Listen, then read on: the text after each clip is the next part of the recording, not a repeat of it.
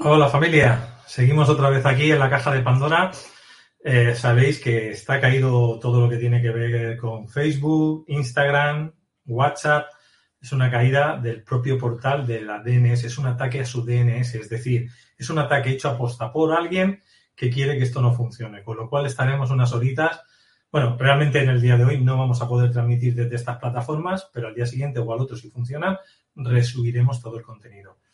Y ahora os presento aquí a Yolanda Soria, que la tenemos aquí al lado. Adelante, Yolanda. Pues tenemos una tarde muy entretenida. Hola a todos, bienvenidos una vez más a nuestro espacio. Aquí hoy llegamos em, atropellados, tardes raros, porque no sabemos si aguanta, si no aguanta la emisión, si nos dejan, si no nos dejan. No sabemos lo que quieren que hagamos y lo que no. Yo creo que no querían que contaras tú las cosas del vídeo este. Y han dicho que no explique lo de las otras realidades, vamos a dejarlo fuera y os lo he explicado así de puntillas, el próximo día ya eh, tendrá ocasión de ahondar más. Pero hoy tenemos un programa, una vez más, de nuestra serie eh, Conciencia Billonaria, con B. Me han dicho, ¿por qué le has puesto la B de Bitcoins en el, en el chat, en el logo? No es a ver, sí, es la B de Bitcoins, pero no es la B de Bitcoins, es la B de billonario. Como no encontré una B así más bonita, llamativa, pues de momento está ese. Ya buscaré otro con más tiempo, pero para identificar de momento tenemos ese. Pero también hablaremos de Bitcoin más adelante. Sí, bueno, es eh, una de las partes que, que iremos trayendo a, a invitados para que nos hablen de todo este tipo de oportunidades que nos ofrecen esos sistemas alternativos de economía, a los que también podemos eh, adscribirnos, ¿no? El que esté interesado para aprender un poquito más, para saber de qué va y el por qué no interesa que esto la gente lo sepa, ¿no? Porque, claro, hay ciertas eh, formas de mercadeo, vamos a decir, que tienen muy mala prensa, muy mala fama. ¿Por qué? Pues porque no interesa. Y entonces hablaremos también del por qué no interesa o por qué no les interesa a ciertos grupos que se sepan este tipo de cositas. También vamos a contar con la presencia de Pilar, que, Pilar no sé si, va a entrar ahora o después, porque le he hablado por aquí, por, por está, abajo, está abajo que dice que va a entrar ahora. Sí, va a entrar ahora. Ah, antes, eh, antes de seguir.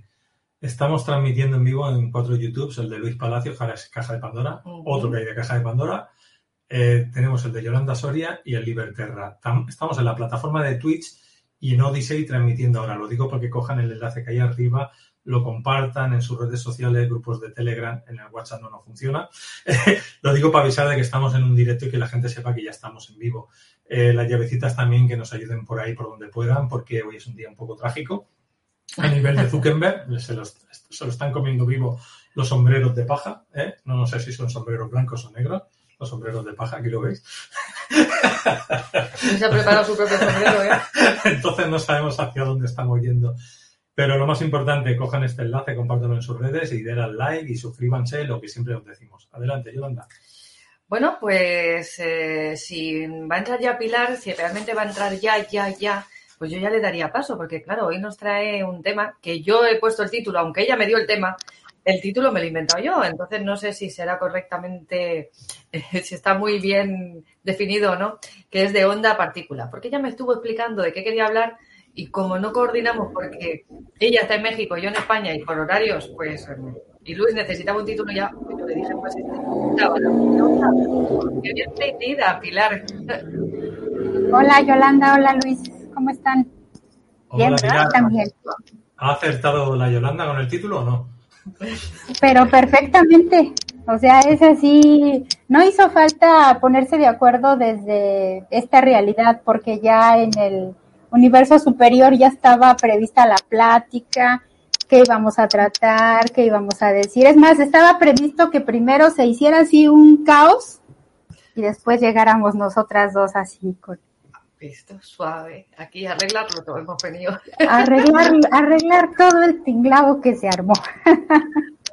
Bueno, pues yo, como decía, estoy encantada de contar contigo hoy aquí, de ver tu perspectiva. Ella es una de las compañeras que tenemos entre nuestras llavecitas, conocida nuestra ya de hace largo tiempo. Y, y bueno, aunque ya la habéis visto alguna que otra vez en el canal, pues también va a participar en algunos espacios en esta sección.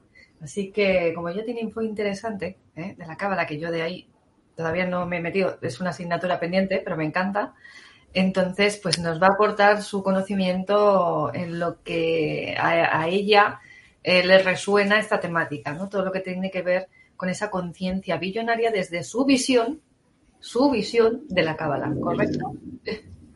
Sí, es mi visión, es mi visión, es un compendio de, sí, de varios estudiosos de la cábala, porque no te puedo decir que es de uno, Está el doctor Sabán, está el rabino Daniel Chapán, está Albert Gosland, está mi maestro de hebreo, también es. está el maestro, está el maestro Luis Palacios que es. No, no, pero de otras cosas lo que quiera. reconozco que la, la cábala no estamos hablando de la parte esa religiosa hebrea, sino estamos hablando de estudio esotérico eh, de algunas herramientas que funcionan. Hemos, lo hemos visto a través de los años con la numerología, con el árbol de la vida y otras cosas que hemos manejado. Con lo cual, equivocado no estaban. Es lo que decíamos. Depende de quién lo dé, te lo puede dar una parte muy religiosa que no interesa, pero sí hay una parte más esotérica que sí que funciona y es la que vamos a hacer servir. Y aunque mucha gente, porque yo he visto gente, ah, eso no, cábala no. Bueno, pues yo le puedo decir a esa gente que lo he probado y funciona. Con lo cual, cuando algo funciona, no se le puede decir que no.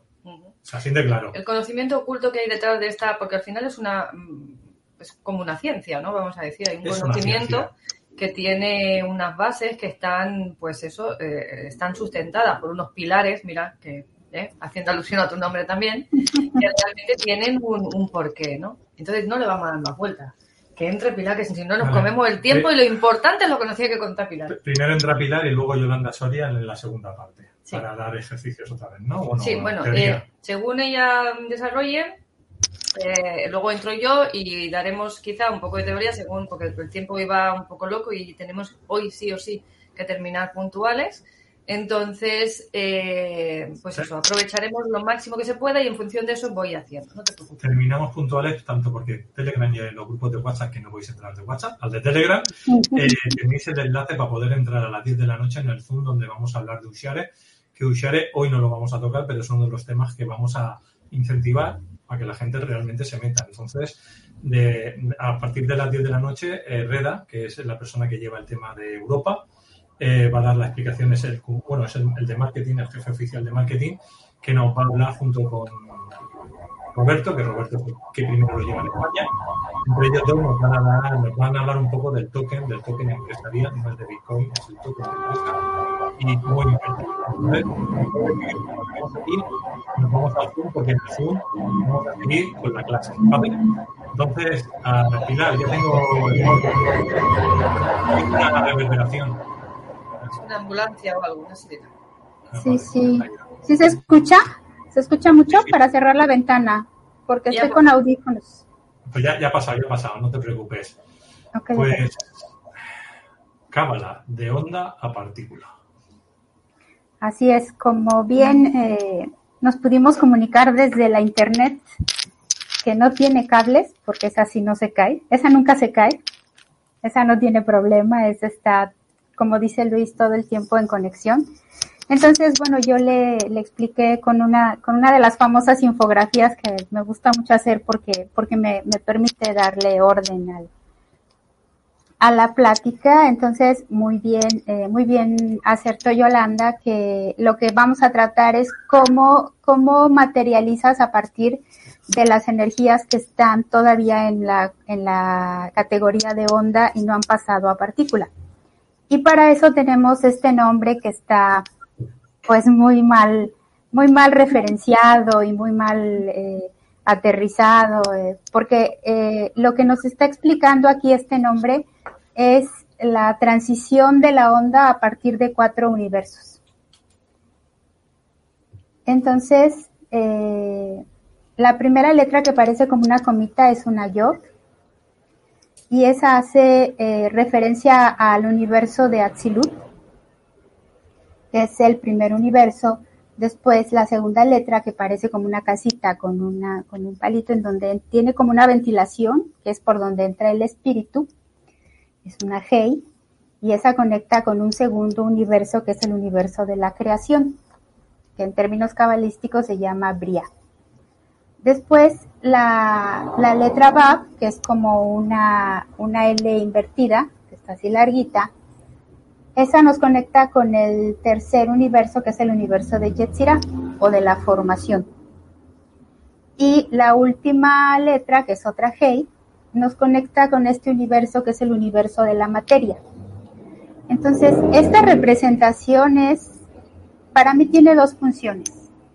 Es eh, el, símbolo mejor establecido para hablar de los cuatro universos y ver cómo desde una pequeña, eh, de, un, de, un, de, un, de un concepto muy pequeño, podemos hacer un desglose mucho más grande.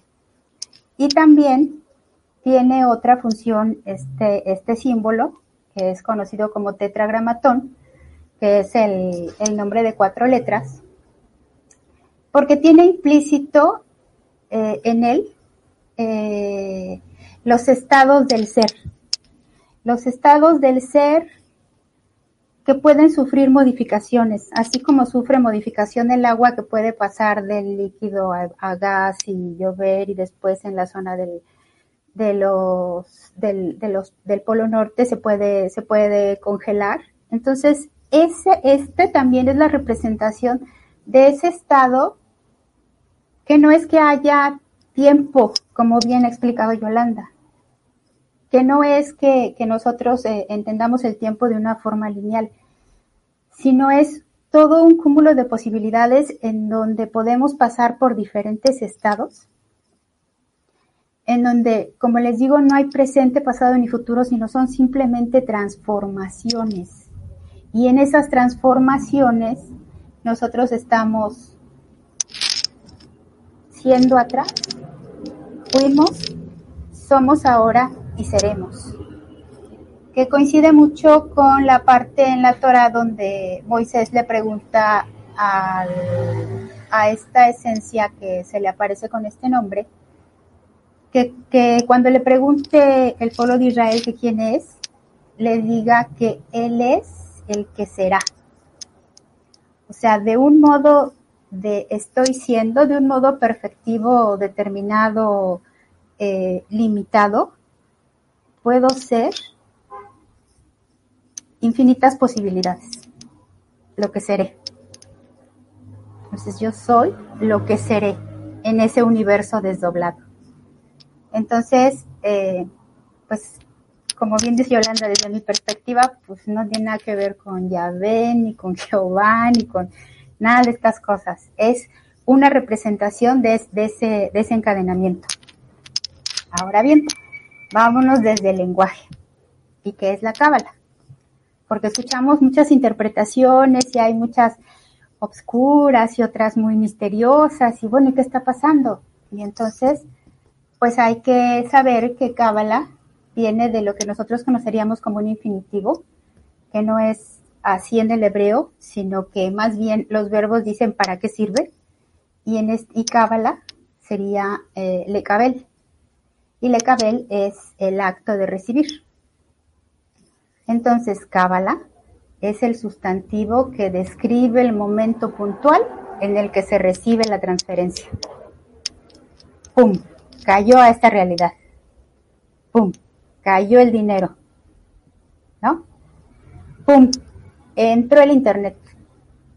Se bloqueó, se hizo este Zuckerberg, pero ¿sabes qué? pero acá decidimos que aquí, que aquí tiene que pasar y que tiene que suceder y entonces aquí estamos.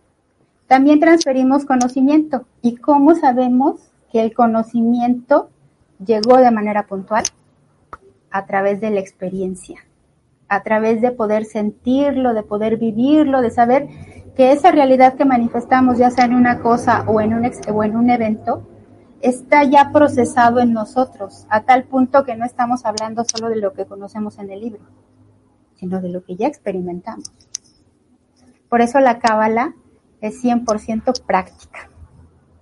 Por eso en la conciencia billonaria lo que tenemos que hacer es aprender para materializar esa riqueza, abundancia o prosperidad en las formas que Yolanda ya les platicó, ¿no? Que puede ser si en dinero, si en salud, si en amor, si en amistades, en toda la gama de conceptos que nosotros entendamos como eso.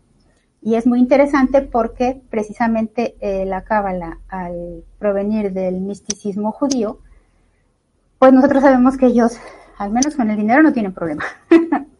que son muy buenos materializadores de eso, ¿no? Y que bueno, también utilizan su energía sexual, quien sabe, quien sabe bien cómo hacerlo, también para, para derivar riqueza, para traer hijos eh, con conciencia, para hacer una serie de, de transiciones de esa energía de manera efectiva.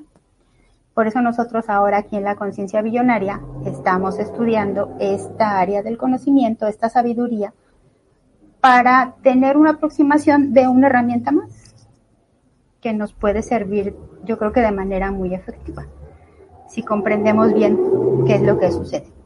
Ahora sí, ya. La siguiente, Luis, por favor.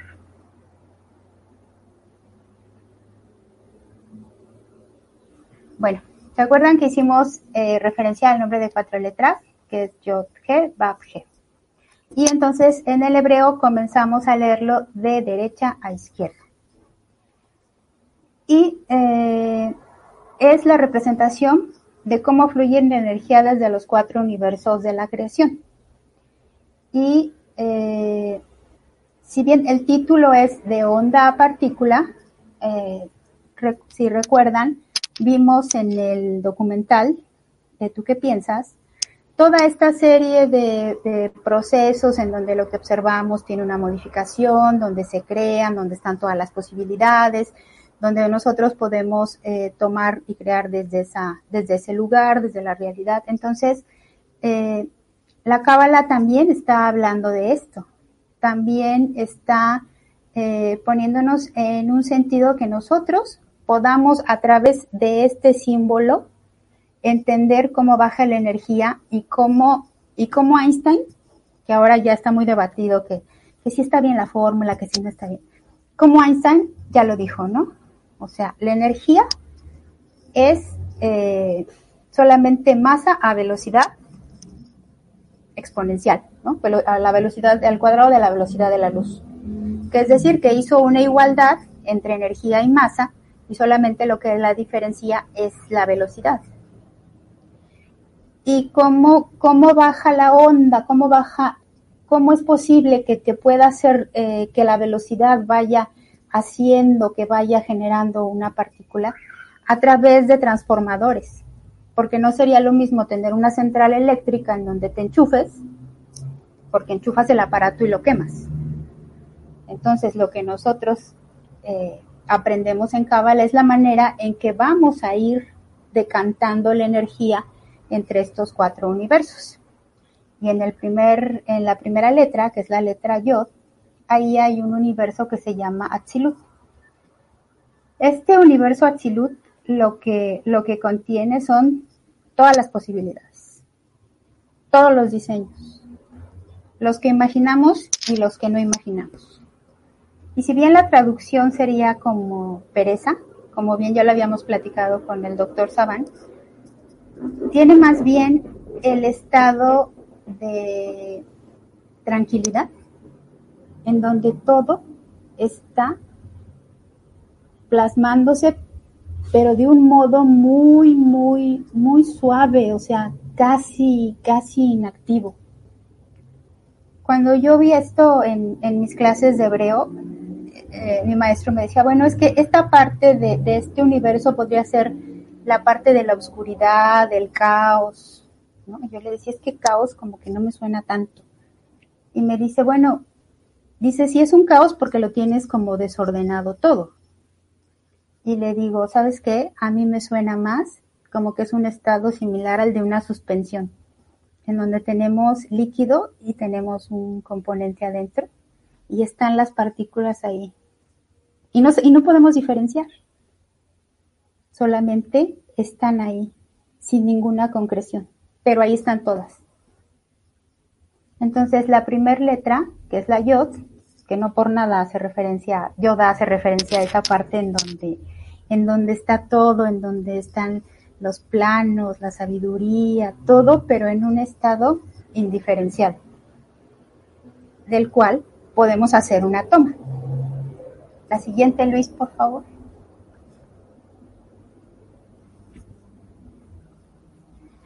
La letra G representa el universo de la creación, que es el universo de Bria.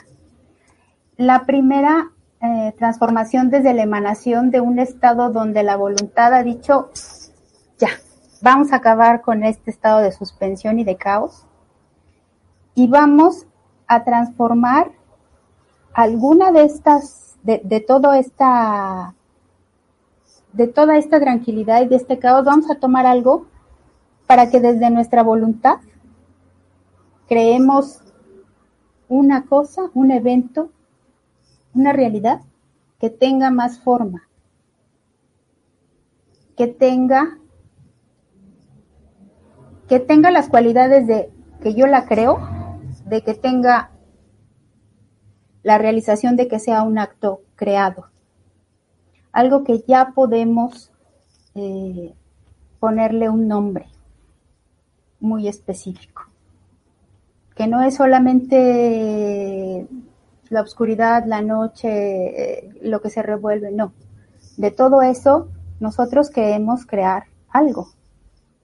Y en este universo, por ejemplo, se crearon nuestras almas. Ya de, todo eso que estaba en caos, el creador, esa conciencia, decidió pum, de cantar y dijo, vamos a crear el alma humana. Entonces ya tiene un nombre, ya tiene, tiene un concepto, ya hay algo ahí que tiene una definición. En Bab, eh, que es el siguiente universo, que es la letra como de L invertida, es el universo de la formación, donde eso que ya tiene una definición no, donde algo toma definición, sentido, objetivo, claridad. ¿Para qué? ¿Para qué queremos crear eso? Y aquí lo que contamos en este universo es con los elementos precisos para formar una realidad muy concreta. Tenemos los planes y tenemos los materiales establecidos. Como, como si fuera un, un embarazo se da cuenta que la, la, la yod es la gota de semen que entró al útero en el universo de Bria. Y ahí, en esa unión, contiene toda la información. Lo que va a ser el universo de la formación es crear al humano. Y en ese contenido, en ese contenido que viene de la gota de semen, y del útero ya viene incluida el alma. Entonces, en el universo de la formación, lo que vamos a tener es la creación del corazón, de los brazos, de las manos, ¿no? Y vamos a completarlo. La siguiente, Luis, por favor. Y ahora sí, cuando el bebé nace, está en esta realidad. Está en el universo de la acción que es el último de los universos, en donde ya el instructivo está completo y la onda tiene una forma de partícula en donde va a ser eficiente, porque si bien el bebé está en el útero, de alguna manera mm, está formado, pero no, no, es un, no es un individuo eficiente, es una vida. En el momento en el que nace, entonces, ¡pum!, está toda, está la conciencia y está el cuerpo, accionando en este nivel material. Y bueno, aquí me gusta, me gusta mucho la frase del doctor Saban que dice, cada ser humano tiene el privilegio de bajar información al universo de la materia. Es decir, con esta decantación, lo que nosotros estamos haciendo todo el tiempo es bajar la información, bajar la energía, de manera que nosotros tengamos aquí una realidad eficiente que lo estamos haciendo todo el tiempo, pero yo no diría, yo me preguntaría si lo estamos haciendo de manera eficiente o no, o solamente estamos creando realidades eh, distorsionadas, desordenadas, que no cumplen con la función verdadera de lo que el alma vino a hacer. Porque cada quien tiene una función específica y está, y es una de las partes más bien en donde nosotros tenemos que apoyarnos para la conciencia billonaria, si nosotros identificamos qué es lo que el alma vino a hacer, Entonces vamos a poder de veras decantar toda la energía que viene desde, desde el universo de Atzilut y vamos a poder hacerlo de manera eficiente.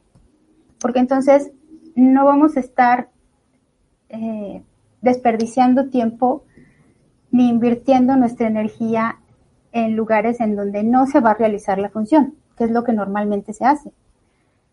Eh, los seres humanos trabajan solamente para subsistir, mucha de la gente. Entonces, de esta manera solamente están en el plano de la materia accionando para obtener, eh, para cubrir las, las necesidades básicas. Y entonces, ¿qué hay de todo lo que viene atrás? ¿Qué hay de, de todo, de toda la información que venimos bajando de los universos superiores? ¿Dónde está? ¿Qué es lo que estamos haciendo? La siguiente, por favor. Bueno, para poder hacer la recepción de los tres primeros universos, de, eh, de Atzilut, de Bria y Yetzirah, a este universo de la materia, los cabalistas han desarrollado diversas metodologías o áreas de estudio. Y aquí hemos compartido, por ejemplo, las meditaciones, que con el software específico de la Cábala, que son las letras hebreas, eh, y con la combinación que está denominada como los 72 nombres de Dios. Esto tiene un significado y una, y una función en particular porque lo que estamos haciendo es utilizar precisamente el software que va a permitir eh, hacer el, el, la bajada de la energía de una manera, de una manera eficiente, de una manera que tenga eh, los tiempos y de una manera en donde también tenga el soporte espiritual, porque para poder llegar a hacer este tipo de meditaciones o que llegue a tu vida este tipo de oportunidades que has tenido un mérito. Y ese mérito tal vez solo sea el, buscar, el indagar, el tener elementos que te permitan ir más allá de las necesidades básicas que queremos cubrir. Otra de las metodologías es el análisis y la interpretación eh, en el uso de la Torah a través de la gematría, el notaricón y la temura. Esto es lo que vamos a aprender de un tiempo para acá con Adrián García, que él les platica mucho de, que cada letra en el alfabeto hebreo, que también es un número, al, al agruparse tienen un valor y que entonces esas palabras que coinciden que el valor numérico, el, el peso de conciencia coincide con otras, entonces eh, nos permite hacer una reinterpretación del texto, del texto de la Torah. Y bueno, esto ayuda mucho como hemos podido aprender con él porque no nos está hablando simplemente de una historia, nos está hablando de una construcción de la realidad, por ejemplo, desde lo que él eh, manifiesta en, sus formulaciones matemáticas y que, y que próximamente lo va a ampliar más. El notaricón son eh, los acrónimos que hacemos con diferentes frases y tomamos eh, las letras, las primeras letras, las últimas letras y hacemos palabras nuevas. Y esto, esto lo maneja muy bien um, Guillermo Bergman, el de los códigos de la Torah, que también ha estado aquí con nosotros. Y la temura, que es la permutación de las letras para cambiarle el significado a las palabras y encontrar el, el secreto, lo oculto en ese texto que nosotros tenemos en, en la Torah. Aquí no hemos tenido participación de, un, de algún ponente que platique con esto. Eh, Raúl Durán lo, lo, maneja, pero él más bien como que le, le gusta más el, el, el, universo de la, de la meditación y de la gematría. La siguiente. Por favor. Bueno, esto que está lleno de colorcitos es un extracto del Génesis, de la Torah, en donde yo les quiero pedir que pongan atención en lo que está marcado de amarillo. El, en la línea 1, lo que dice es que eh, la primera palabra dice Bereshit, y Bereshit quiere decir en el principio. Y en ese principio dice Bara Elohim, Heta Shamayim, et Aretz.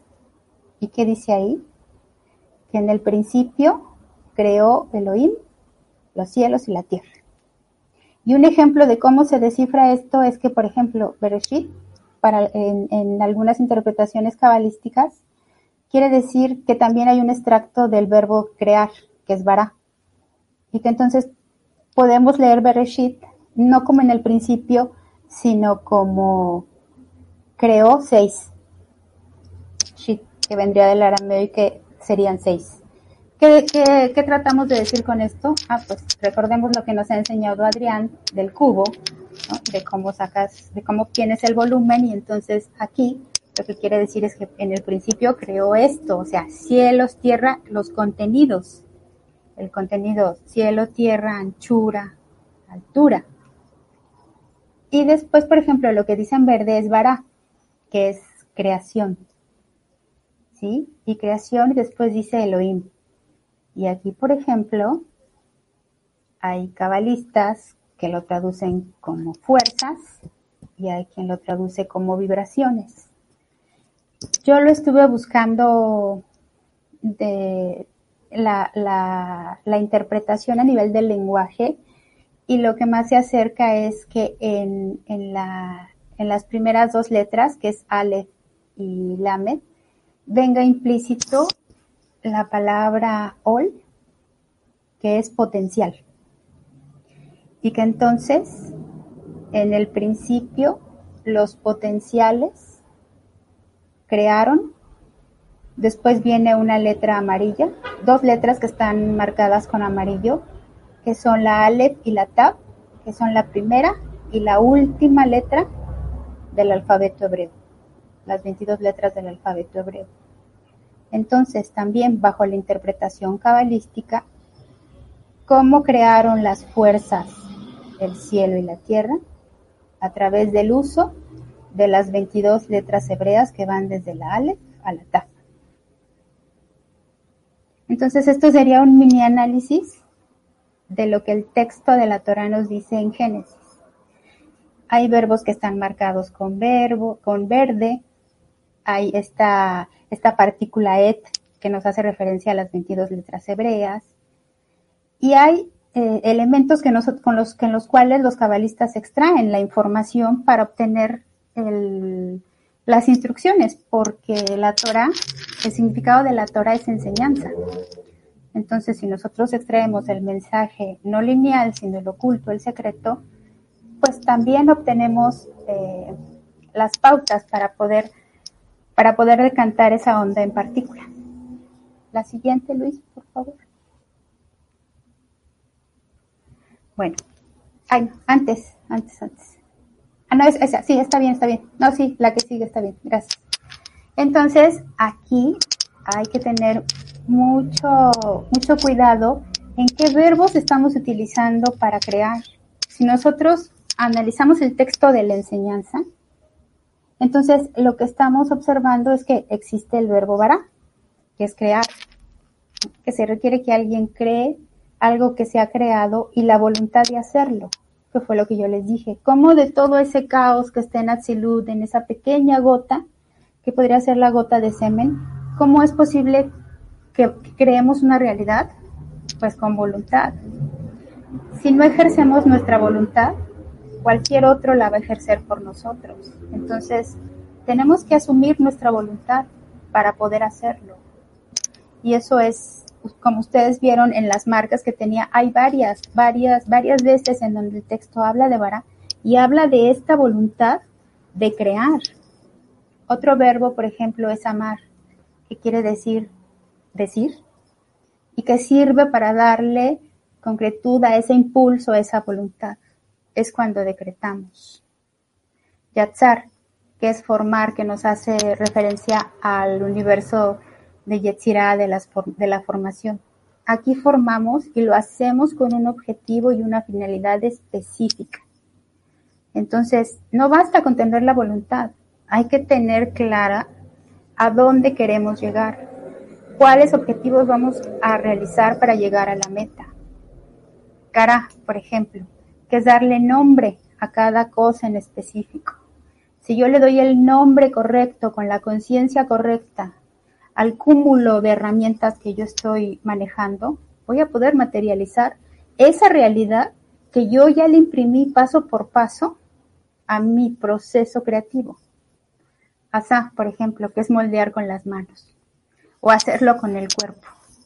Y aquí el, el símbolo del árbol de la vida nos, nos pide eso, o sea, nos pide que reconozcamos que tenemos este cuerpo para crear realidad, que requerimos que este cuerpo tenga un estado de salud bueno, que tenga la habilidad de poder recibir, que sea bastante vasija para poder recibir, porque a veces queremos hacerlo de muchas formas, pero si el cuerpo no da, no va a dar. Entonces hay que trabajar mucho con el cuerpo, con las sensaciones, con el baile, con la acción. Y luego, bueno, estos verbos, como ya dijimos, tienen la partícula ed, que quiere decir que con todos estos verbos, si nosotros nos,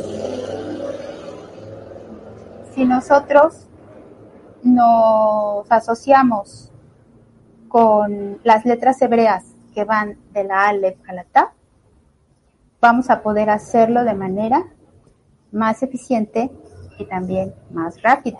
Por eso es que muchos de los cabalistas meditan. Por eso es que en muchas de las oraciones vienen incluidos nombres que están compuestos y que son manifestaciones de este símbolo, combinaciones, permutaciones. Entonces, pues no nada más, o sea, quien sabe de esto no nada más está rezando. Quien sabe de esto está con el software apoyándose con todos estos verbos que nosotros debemos de tener mucho cuidado con lo que hablamos, con lo que estamos nombrando, con la, con la realidad de este cuerpo.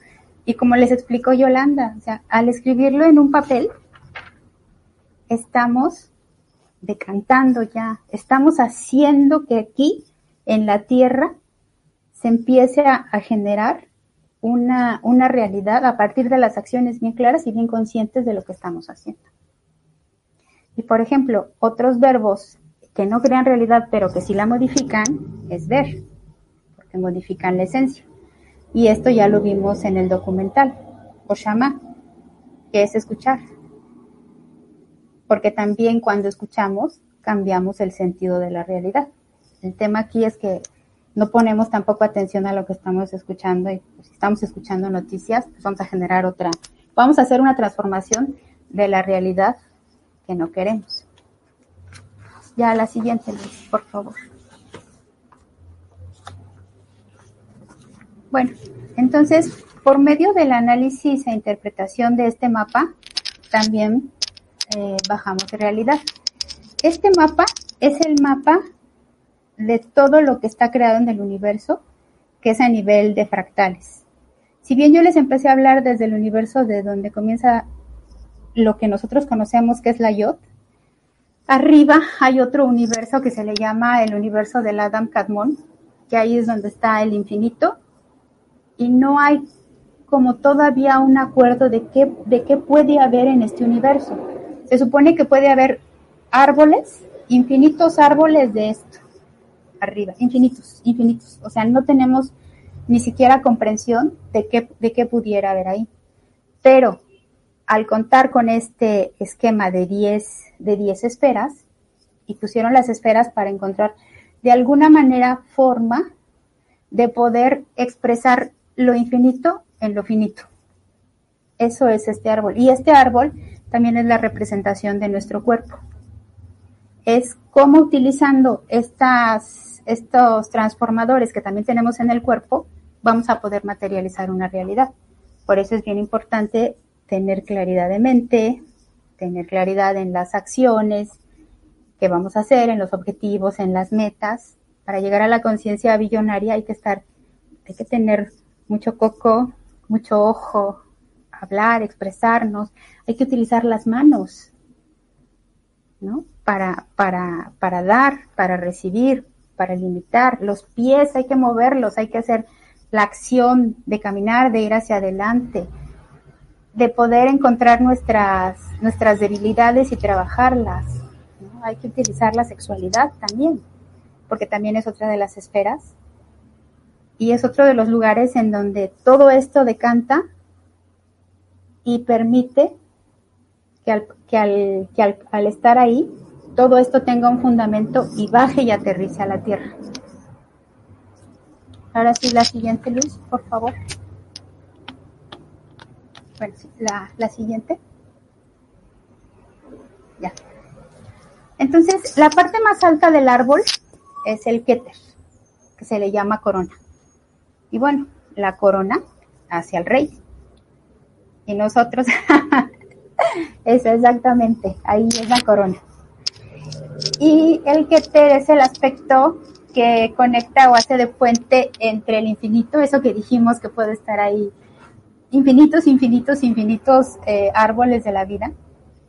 Y a este se le llama hombre primordial, que vendría siendo como el, como nosotros, pero en una representación que no podemos ni siquiera tener idea. Solo sabemos que puede ser con 10 aspectos multiplicados infinitamente. Entonces, este Keter hace la vía de puente entre el Atzilut, entre ahí donde está la suspensión y está todo revuelto y donde está la Yod o el Yoda, ahí hace, hace ese puentecito. Entonces, ahí está la mente supraconsciente que nos, que nos conecta precisamente con este infinito, con este aspecto superior. superior. En esta esfera está pues todo armonizado, los opuestos eh, están perfectamente trabajando en unidad, o sea, no hay, ahí no hay ningún tema de que si esto es bueno o esto es malo, ahí está, ahí está perfectamente unido en esta conciencia y es como una onda o una luz que te envuelve, pero que es inalcanzable. Porque lo que tienes que hacer con esta luz y esta onda es pasarla por los transformadores para poder llegar hasta esta, hasta esta realidad.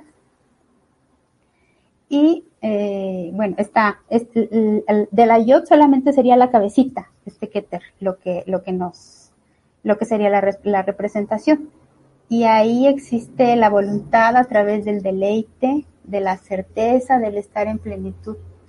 Yo recuerdo mucho que Yolanda cuando hace sus inspecciones en, en esas dimensiones, tal, no, no, no, me acuerdo si dice plenitud, pero me dice que todo está bien, todo está tranquilo, no está pasando nada, no hay bien, no hay mal.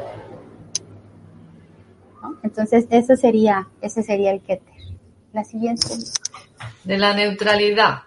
De la neutralidad, así es. Bueno, después Hogma, que está conectado con el universo de las infinitas posibilidades en Atzilut, y que es el cuerpo de la Yod, ya no es la cabecita, no es la cabecita, sino el cuerpo, o sea, la, comita, ¿no? Es donde permite abrir la fuente, la fuente de la Keter, y es ahí donde está el principio de, revela, de revelación la mente predictiva, la intuición. Está en nuestro cerebro derecho. Y contiene conocimientos no compuestos que son simples, primarios, como un rayo de luz de repente brilla y te abarca, pero que no puedes diferenciar nada. O como un bosque que está completo de árboles y no puedes diferenciar todavía qué es lo que está pasando, solamente ves lo verde. Y entonces es el primer eslabón del proceso mental, porque lo primero que llega es así, el flashazo. Y ahí es la fuerza de lo que percibimos. Ahí tenemos una fuerza especial que es la percepción. Y ahí hay un atributo también, que es el de la autoanulación, que no quiere decir que no seamos nada, ni que, ni que estemos desvalorizados, y eso. No, lo que sucede es que comprendemos que somos solamente una parte más de todo ese universo inmenso y que como tal estamos conectados a eso y que a partir de ahí vamos a poder hacer, eh, crear la realidad que nosotros deseamos. Y como bien dice por ahí el Talmud, el Talmud, es la sabiduría del sabio que puede ver lo que está por venir. ¿no? Es esa parte de la intuición, de nuestras emociones, donde razonamos a través de la emoción donde tenemos las certezas a través de las emociones, como decía Luis, de que esto me late, esto no me late. Ahí está. Y también está esta esfera de contenido que tiene la representación en el árbol de la vida, eh, tiene un desequilibrio, que es la desconexión con la realidad. Aquí quien está mucho en Jokma, puede ser que en determinado momento no lo veas aquí, no se entere, eh, le hablas y no contesta, está en otro momento, en otra realidad, hablándote de, de todo lo que está viendo en ese universo y, y acá, pues no, no opera ni entiende. Entonces, hay que tener el equilibrio de todo eso que podemos estar percibiendo, utilizarlo en justa medida. La siguiente, Luis, por favor. Después sigue Vina, que es nuestro cerebro derecho. Aquí, esta, esta esfera, este contenedor, está conectado con el universo de Bria, que es la, la primera letra Hei que yo les mencioné del, del nombre de cuatro letras. Y aquí la mente analítica lo que va a hacer es ver detalle por detalle. Ya tomamos un punto de todo eso que puede suceder, de toda esa intuición y esa percepción y ahora y del conocimiento que nos llega a través de esto. Y entonces en la binaria, en el cerebro izquierdo, les le vamos a dar forma. Vamos a interpretar ese primer chispazo, esa primera luz de, de Jotma, eh, de tal manera que tenga una buena, un buen contenido. Que como bien decíamos, si en Jokma está la gotita de semen, en Binah está el útero que está dando concreción, que está limitando esa energía. Y recordarán que, que este, cuando vino el doctor Saban, este, se nos, ahí los dos le quisimos dar al, al, al botón para que yo hablara y que sí, que no, y lo que hicimos fue romper el, fue, fue romper por un momento la transmisión. Ese es el claro efecto en donde la fuerza masculina tiene que entrar de tal forma que pueda ser contenida por la, por la fuerza femenina que le va a permitir que esta unión se cree. Por eso los símbolos arquetípicos de Jogma y de Binah son Adán y Eva. Y si bien Adán es el que eh, fue creado de la tierra, Jabá, eh, que en hebreo quiere decir la que da vida, precisamente es la que tomó la información y generó el proceso. Este proceso en donde nosotros vamos a darle forma a lo que deseamos realizar. Ahora bien, en DAT DAT es un punto intermedio entre estas dos esferas y es el conocimiento conciencial. Cuando hemos podido hacer conciencia de ese conocimiento que hemos delimitado y que y este se encuentra en el tallo cerebral que conecta la cabeza con las funciones del cuerpo. Y esto, este, este, esta conexión permite unificar, permite hacer análisis, permite sintetizar, reorganizar, ordenar. Entonces, si ustedes tienen para la conciencia billonaria un chispazo, pues le tienen que dar una, le tienen que empezar a dar una forma. Porque no puede ser que tengan el chispazo y que quieran que la conciencia billonaria por sí solita se dé. Tiene que haber una concreción de ese chispazo de idea genial hacia un lugar en donde ustedes le puedan dar forma. ¿Y cómo lo van a hacer?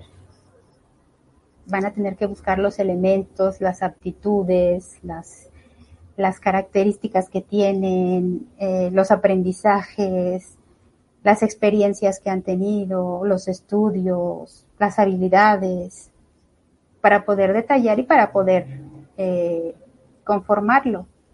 Y con el DAT, lo que van a hacer es que esta idea brillante que ya tiene elementos, pueda tener los procesos en donde ustedes van a analizar sus partes, en donde van a decir, bueno, esto lo, lo puedo hacer de esta manera, esto lo puedo ampliar, esto lo puedo sintetizar, esto lo puedo eh, representar de ciertas formas. Entonces, hasta ahí va como la parte de, de, nuestra, de nuestra cabeza. Aquí, aquí, aquí hay un ejemplo muy bonito. Si bien la Hogma es el disco duro, que es el inconsciente, la Vina es la memoria a corto plazo y el DAT es la ventana que estamos utilizando. es aquí y ahora, ¿qué voy a hacer con esto? Con este chispazo de luz, que tengo elementos para poder hacerlo y que voy a ampliarlo para este momento, ampliarlo, cortarlo, formarlo, eh, hablarlo, detallarlo de esta manera. Ahora sí, Luis, la otra. Ahora bien, tenemos el brazo derecho. Y nuestro, en nuestro brazo derecho está la bondad que sale del corazón. Que no importa que el corazón esté del izquierdo, eh, nosotros cuando queremos dar algo lo damos con la, a, no ser que seamos zurdos, pero el primer movimiento es darlo con la derecha, con la mano. Y es esa mano que otorga y que contiene el atributo del, del amor interno. Por eso es que la Cábala es un, de veras que eso es un tratado de espiritualidad, eh, psicología, eh, filosofía, porque cuando nosotros tenemos ese chispazo de luz, lo que busca la, la esfera del árbol de la vida en Gesed es que tenga utilidad para la comunidad, que tenga un beneficio social, que sea algo que le sirva a mucha gente. Por eso es también que Gesed está representado, y aquí ya comienza, con Gesed empieza el universo de la formación, está representado con los, eh, todo esta formación está representado con los días de la semana. Y Gesed precisamente es el domingo. Es donde comenzamos, donde inicia la semana. ¿Por qué? Porque el domingo es un día en donde si bien necesariamente no, no estamos trabajando de manera formal, estamos en un descanso, estamos en ese proceso de descanso, de tomar voluntad y de hacer y de darnos en amor para materializar esa idea del primer chispazo que llegó. Entonces, eh, los amigos, las llavecitas que me conocen, por eso les digo, es que yo empiezo la semana el domingo, porque el domingo lo que estamos haciendo es ver con qué contamos, con qué elementos le vamos a dar a la semana eh, las cualidades para poder llegar al objetivo final el viernes. Entonces, aquí sí es muy importante que veamos qué función, qué necesidad cubre a nivel social, a nivel comunidad. Y por ejemplo, el desequilibrio de esta esfera es cuando nos damos sin límites. Es así, sí, yo soy puro amor, pura bondad, puro agradecimiento. Ahí va, ahí va, y ahí va.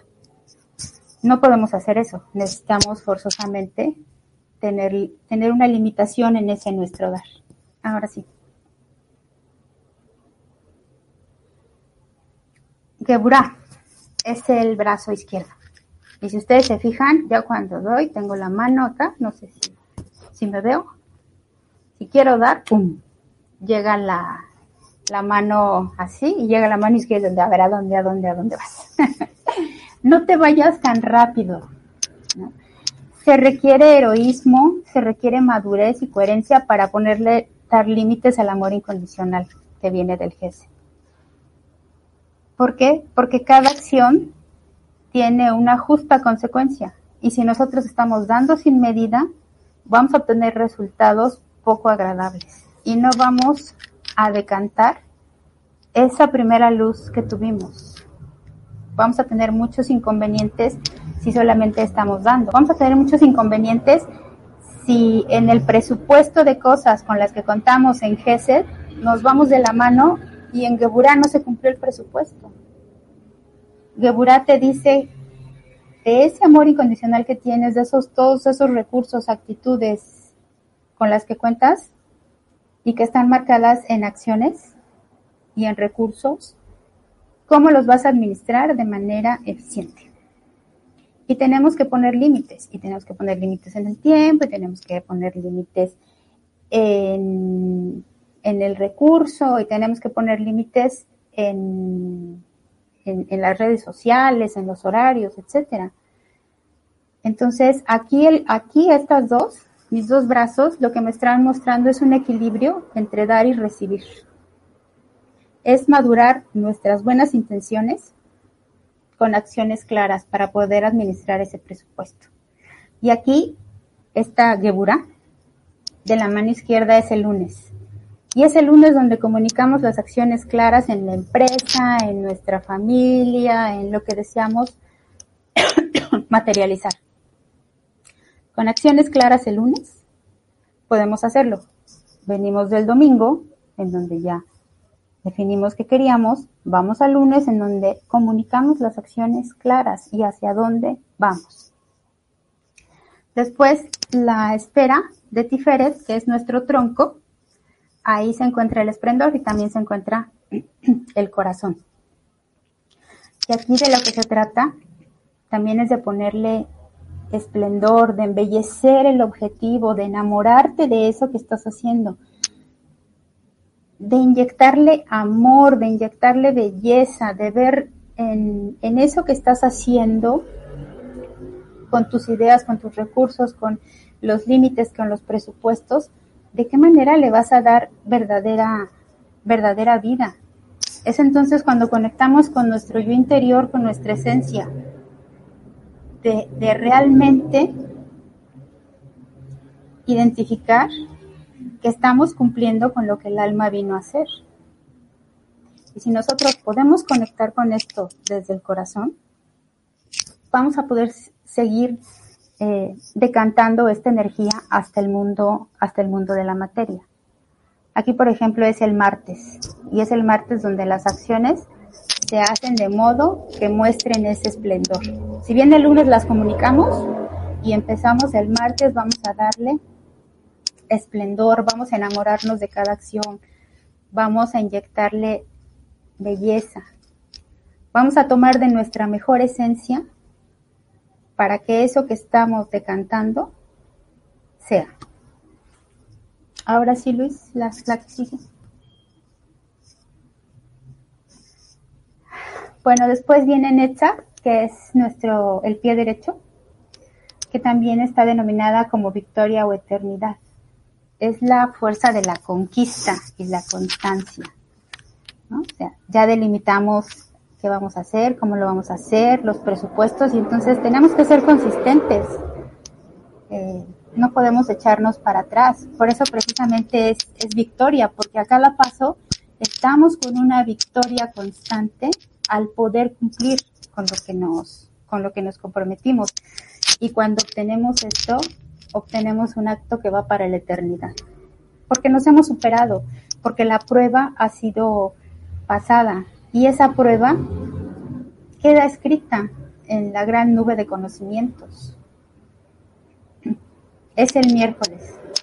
El miércoles donde revisas que las acciones tengan formas claras para, para cumplir con los objetivos y después de los objetivos las metas. O sea, tienes que ser muy claro en el horario, en los tiempos, en quién está haciendo cada cosa, en qué estás haciendo tú. Y sobre todo que tienes que manejar muy coherentemente que lo estás haciendo precisamente para superarte.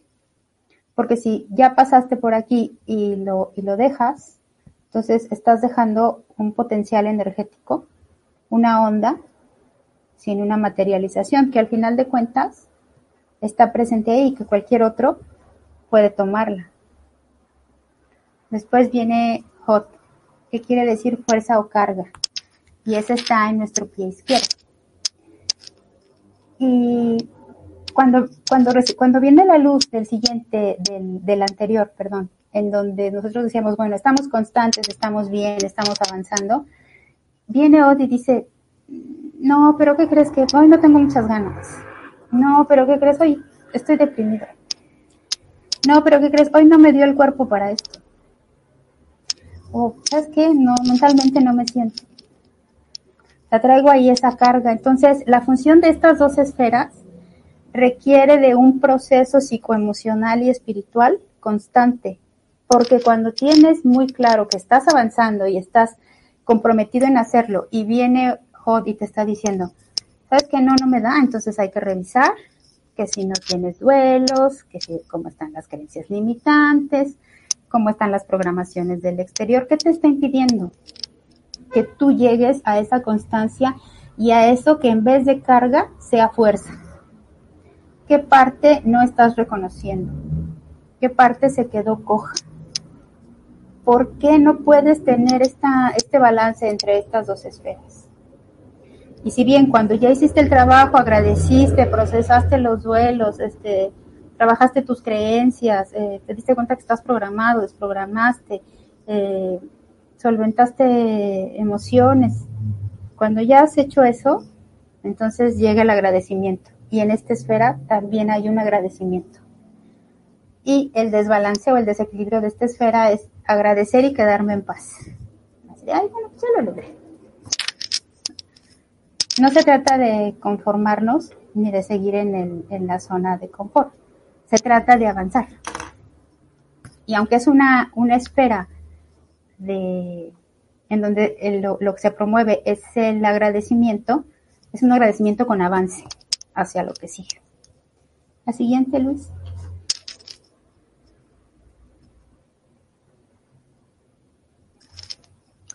Bueno, ahora sí, Yesod, que es el fundamento o la base, y esos están en nuestros órganos sexuales.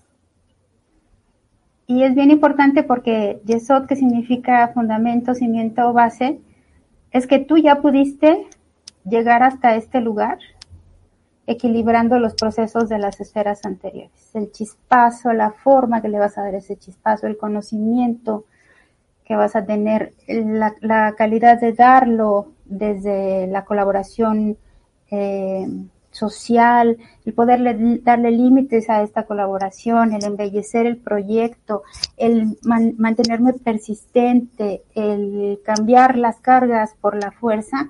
Entonces, ya que está ahí, en nuestro órgano sexual, muchas veces parece que no estamos materializando. Pues lo que sucede es que de ahí sube a hacer una rectificación. Y si no está bien equilibrado el proceso, no baja. Entonces, aquí el tema es no darse por vencido y revisar cómo está, cómo está el, eh, la decantación de la energía de la onda en las esferas anteriores. Y bueno, por fin, Malhut, que es el reinado, en donde ya nos pudimos poner la corona esa que venimos, eh, que venimos bajando de esa luz que está circulante, pero que no puede ser alcanzable a manera de que lo sea. Entonces ahí nosotros ejercemos nuestra autoridad, que si bien la estamos haciendo en todo el árbol, en todos los procesos del árbol, ahí está manifiesta. Ahí está manifiesta que hacemos, como, como bien habla la, Cábala y el judaísmo, con un pacto de pensamiento, dejar muy claro qué es lo que quiero y utilizar la mente, la imaginación, la meditación para una forma, una cabana se le llama, una dirección muy concreta. El pacto de la palabra, cumplir, con lo que me comprometí. Por eso es que hoy sí teníamos que dar esta plática, porque estábamos muy comprometidos en que se tenía que dar. Ya lo habíamos, ya lo habíamos, este, ya lo habíamos sellado con ese pacto. Y el pacto del órgano sexual, que es utilizar la sexualidad de manera, de manera que podamos hacer este ejercicio, ¿no? Porque también si estamos repartiendo energía sexual por todos lados, andamos moviendo la energía de manera que estamos materializando lo que no queremos, ¿no? Sencillamente. Y bueno, eso es. Pues, ¿tenemos micro ya? Sí.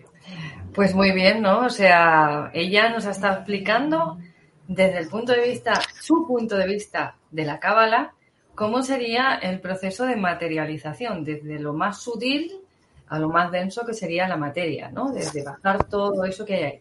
A mí me ha recordado mucho a todo lo que son eh, dentro de la magia, ¿no? Dentro de también cuando hablamos de los chakras, cuando hablamos de todo lo que son las energías, el momento de materializar, el primer acto de creación es imaginar, porque si yo no sé, no imagino, no sé, es decir, si yo no, si yo no le doy forma a algo mentalmente, no lo puedo materializar físicamente aquí. No hay forma de darle forma a nada si primero no lo creas en tu mente. Entonces, el primer acto de creación realmente es a nivel mental, a nivel de nuestra imaginación, en ese campo que decías tú, el más sutil, en el que están todos los universos donde están al final todas las posibilidades. Y lo que hacemos realmente es como ir a atrapar una de esas posibilidades, traernos aquí el plano meterlo en nuestra cabeza y decir, ah, esto es así, ¿no? Y una vez ya tenemos el plano para montar el, puzzle, pues luego vamos ya buscando las piezas y, y organizando ese puzzle. Entonces está muy interesante. Hay algo que me fascina de todo, de todo esto, porque al final lo que es la cábala, desde mi punto de vista, ¿no? que soy una total ignorante del tema, tengo que decir, o sea, me, encanta, pero no, no, no, he, no la he estudiado, es decir, no conozco así de puntillas tres tonterías, pero muy, muy de puntillas, evidentemente. Y me, me fascina el hecho de que, desde mi parecer, es como el plano, o bueno, más que el plano, sería como el libro de instrucciones de cómo funciona la Matrix, ¿no? de cómo eh, utilizar todas esas energías, todos esos eh, elementos sutiles que no vemos, que no, que no son tangibles todavía, para que al final aquí sí lo sean. Como realmente la que podríamos decir que tiene las leyes del funcionamiento, ¿no? De, de, no diríamos, yo no diría del universo como tal, que también está contenido, pero de este plano, de este plano 13, del plano físico. especialmente aquí es el que nos, nos ocupa o nos preocupa a nosotros, porque desde otros planos no tenemos conflictos de este tipo. Tenemos tendremos de otros, seguramente. Pero no tenemos el conflicto de materializar como tal, ¿no? De densificar la energía. Está todo en otra, en otra densidad, en otro, vamos a decir, en, en otra calidad, vamos a decir, energética diferente, en otro aspecto de la energía distinto. Entonces, me parece muy interesante ver cómo también cuadra mucho eh, con lo que son las visiones de, los pueblos antiguos, ¿no? De todo lo que es las culturas antiguas, estas que están prácticamente perdidas, extinguidas, ¿no? O cuando hablamos con los chamanes, o cuando hablamos eh, de la base de la magia en Egipto, por ejemplo, eh, que es como la más antigua que ha llegado a nuestras manos, a nuestro, a nuestro mm, poder, ¿no? Digamos, la información que, que tenemos en nuestro poder y vamos viendo como todo al final la esencia es la misma. Cada uno lo explica en su lenguaje, cada uno lo explica en su, en su idioma, pero al final es, es como eh, que coinciden en, todas esas bases. ¿no? Primero está todo a nivel sutil y hablan, cada uno lo llama de una manera, uno lo llaman de que uno le van a poner la Pachamama, como decíamos, otro ya el Padrecito Sol, cada uno le pone su nombre, ¿no? Y al final están hablando de las mismas cosas, de las mismas energías. Hablabas tú de la energía masculina y la femenina. La energía masculina la que penetra y la, y la femenina la que acoge, ¿no? Y todo esto está recogido también en las bases de la magia. O sea que al final todo esto que se nos habla, que se nos cuenta, que nos parece como que son supersticiones, supercherías, ¿no? Que durante tanto tiempo han estado catalogadas así, todavía hoy hay muchas personas que siguen considerándolo de esta manera, nos vamos a dar cuenta que realmente tiene una base, tiene un conocimiento común que desgraciadamente a la mayor parte de, las personas no nos ha llegado eh, en, esta civilización, en esta cultura que tenemos, porque se ha ido como diluyendo por el camino, se ha ido desvirtuando y al final nos ha llegado como en forma, pues eso, de superstición, en forma de cuentos, cuentos de viejas que le dicen también, ¿no? y cómo que se le va quitando el valor a todo eso. Y parece que solo tiene valor aquello que vemos, que tocamos, que es denso y aparentemente material. Cuando en realidad cuando investigamos desde la física cuántica toda esa parte nos damos cuenta que en realidad ni denso ni material ni, ni nada, ¿no? Porque en realidad toda la materia es un gran vacío eh, con una energía en vibraciones en determinado grado, ¿no? Como tú muy bien decías, determinada velocidad que nos apuntabas antes, ¿no? Entonces todo esto eh, a mí me, como digo, no deja de fascinarme ver cómo todo coincide y todo va al mismo punto. No sé si alguien querrá hacer, antes de continuar, eh, si alguien querrá hacerte alguna pregunta, si alguien le habrá quedado alguna duda. A mí yo he estado aquí tomando alguna notilla para, para después usarlas en, en otras charlas o preguntar o hacer algún apunte, ¿no? En colación de todo esto. No sé si alguien tendrá alguna pregunta por aquí, si quieres plantearla. estoy revisando el chat. De momento, de momento no hay preguntas, ¿no? Sí, empieza tú. Ah, empiezo yo. Las preguntas, todo lo que tenía ahí apuntado. Ah, no, esto no son preguntas. Ah, vale. No, estos son notas que yo he tomado para usarlas. Estaba tomando su clase, estaba tomando sus, notas de clase. Yo, yo quiero decir, ajá, yo quiero decir, Yolanda, si esto, para que esto sea práctico, mmm, ya que este es el tercer programa, entonces en el primer programa dejaste un deber, ¿no? ver el video y leer el libro y en el segundo encontrar las frases que por las programaciones eh, negativas hacia el dinero, la riqueza. Y también dejaste muy claro que había que definir la meta.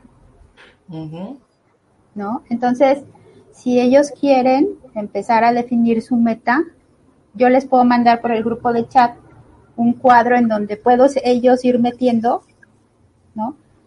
Y porque ya es que lo teníamos puesto para dos programas, ¿no? Entonces, si quieren, para la siguiente vez, igual, si alguien ya quiere que lo tratemos así de forma puntual en vivo y se quiere anotar y ver cómo, cómo hizo su tarea acá que les voy a, a, esquematizar en el grupo, pues ya lo vemos, ¿no? Para ver todas las, sí, los transformadores me comentaste que había una parte práctica de lo que tú querías exponer. Entonces, no sé si la parte práctica toca hoy o es en la siguiente. No, es en la siguiente. En la siguiente. Entonces, mm, estar atentos porque cuando Pilar vuelva nos traerá esa parte práctica también.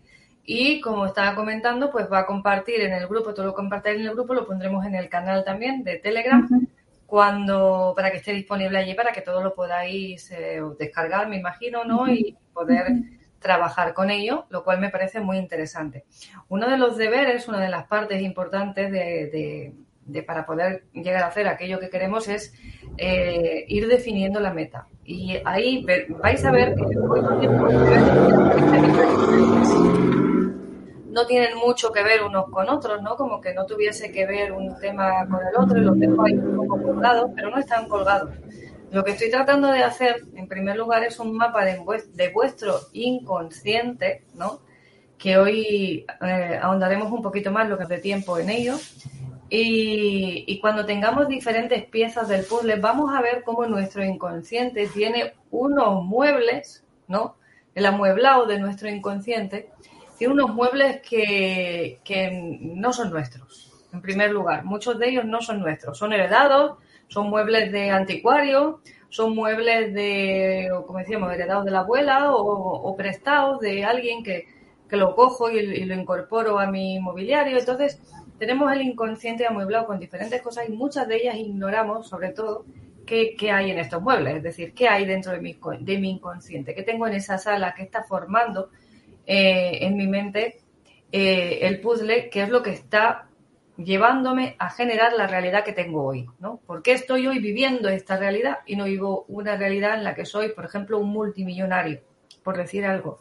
O el que tiene mala salud porque no vivo, porque vivo esta realidad y no vivo una realidad en la que tengo una salud de hierro, o porque el que tiene mal una vida amorosa que no es mm, la que él desea, pues ¿por qué? ¿No? ¿Por qué? Pues porque tenemos todos estos muebles ahí, como decía, que unos son heredados, otros son prestados, otros me los he encontrado y otros los he aprendido por el camino, los tengo ahí formando eh, la conducción de mi inconsciente. Entonces, hoy no sé si quieres añadir algo más, Pilar, antes de que... No, no, no, no, no, este, ya, ya también yo me voy.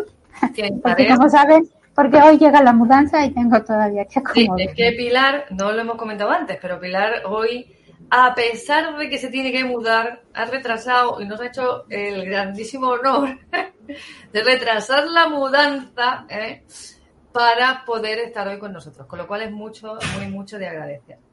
Pues como tú quieras, tú si quieres continuar con nosotros, nosotros estamos encantados y si te quieres eh, retirar pero ir haciendo tus cositas, pues encantados también porque comprendemos y agradecemos mucho el esfuerzo que has hecho para estar hoy aquí con nosotros.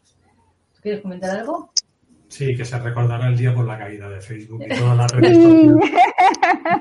¿eh? El día de hoy sonado. Pero están ahí.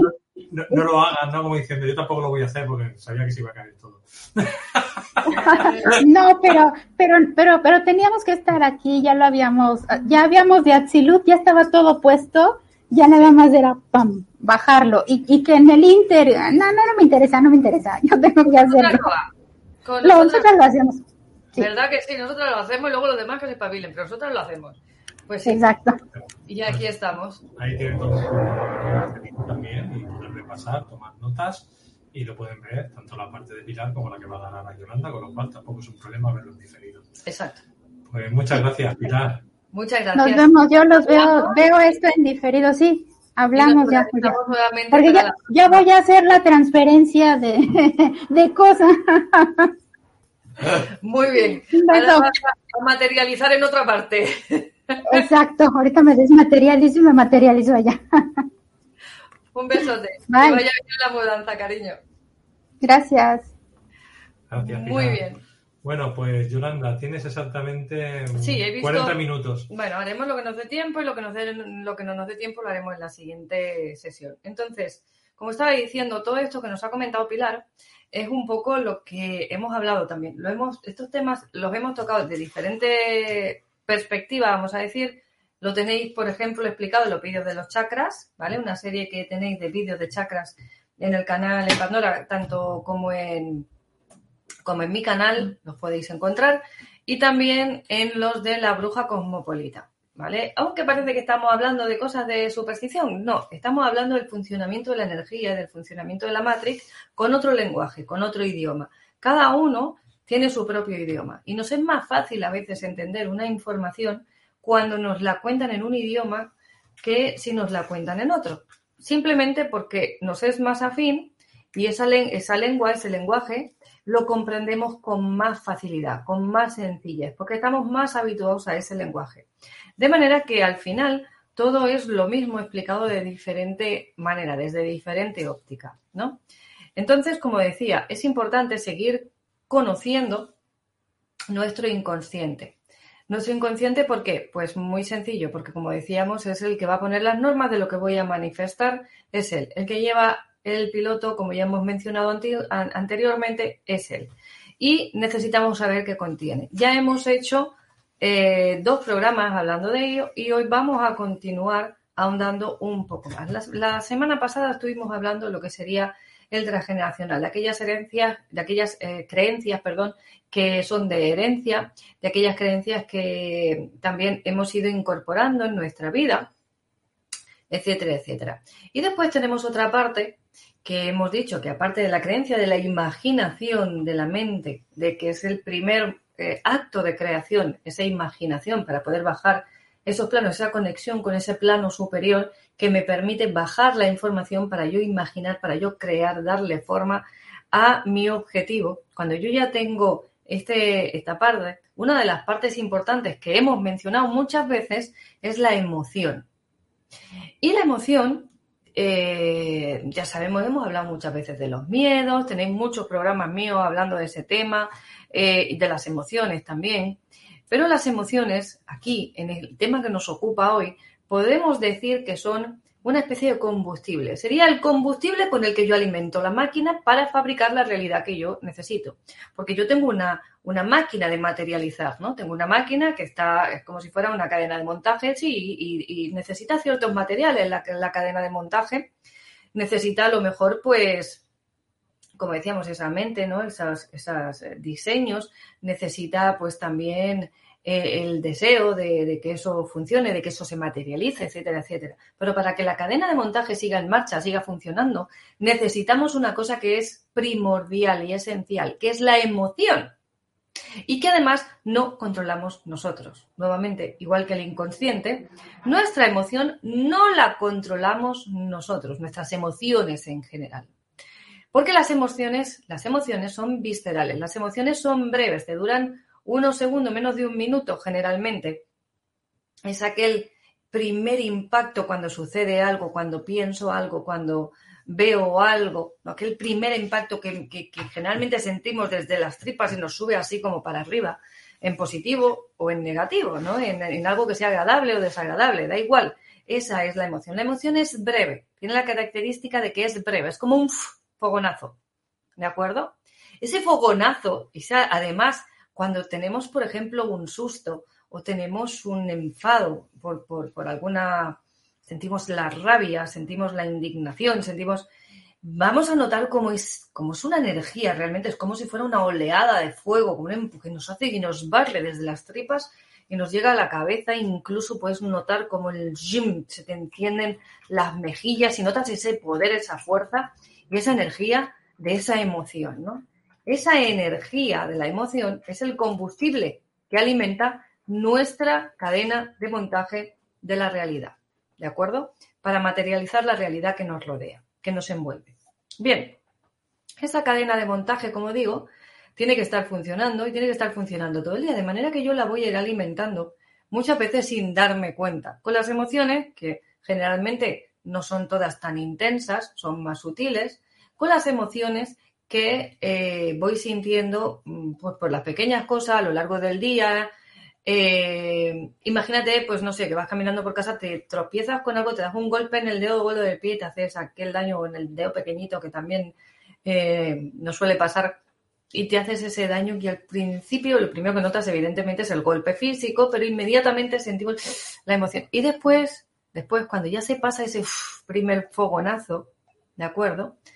Viene un proceso mental sobre esa emoción. Eso sería lo que llamamos el sentimiento. El sentimiento sería la mentira sobre lo que estoy sintiendo realmente, sobre la emoción. Es una elaboración mental sobre la emoción.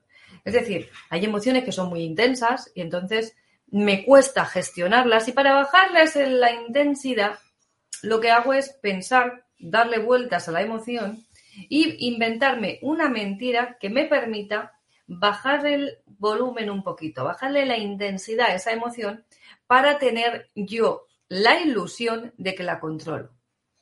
Pero la emoción, como decía, generalmente es breve. ¿Qué ocurre? Que cuando yo ya de la emoción paso al sentimiento, el sentimiento ya no es breve. El sentimiento es algo que se puede alargar en el tiempo porque es una elaboración mental. Es decir, yo estoy dándole vueltas, vueltas, vueltas, vueltas a una situación, me invento una película y al final esa película es la que yo voy a estar, eh, vamos a decir, perpetuando en un ciclo durante todo el día, a lo largo del día, a lo largo de la semana, a lo largo de los meses, incluso a lo largo de los años, muchas veces. Entonces me puede meter en un ciclo o en un círculo vicioso que se retroalimenta y que no me permite salir de ahí. Entonces tenemos que ir viendo y conociendo estos sistemas, estos bucles, porque cuando yo entro en bucle, ¿eh? es como cuando tenemos un disco rayado. Un disco rayado generalmente es una espiral, ¿no? Un, un disco normalmente es una espiral que va abriéndose cada vez más, cada vez más, cada vez más, y la aguja la pones en un punto y va recorriendo el disco completamente. ¿Bien?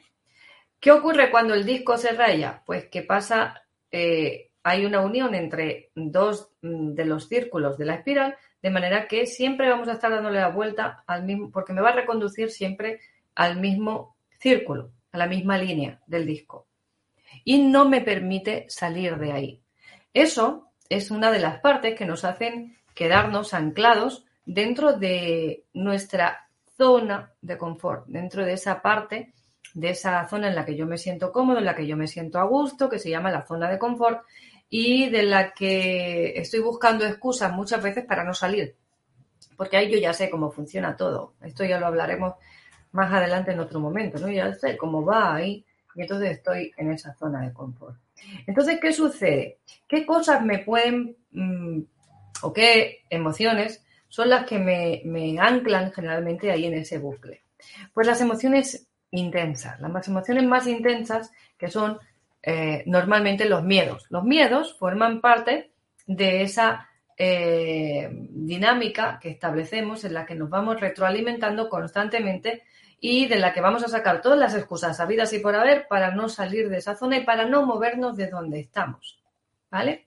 Y esos miedos son, en gran parte, son elaboraciones mentales que voy a generar sobre una emoción primaria, sobre una, emoción que había en un primer eh, momento. Porque nuestra mente, la mente, cuando tú no le das un trabajo, cuando tú no le das una tarea que sea, mm, vamos a decir, productiva para ti, que sea beneficiosa para ti, cuando tú no le das una guía. La mente, su función es trabajar, es decir, la mente, su función es imaginar.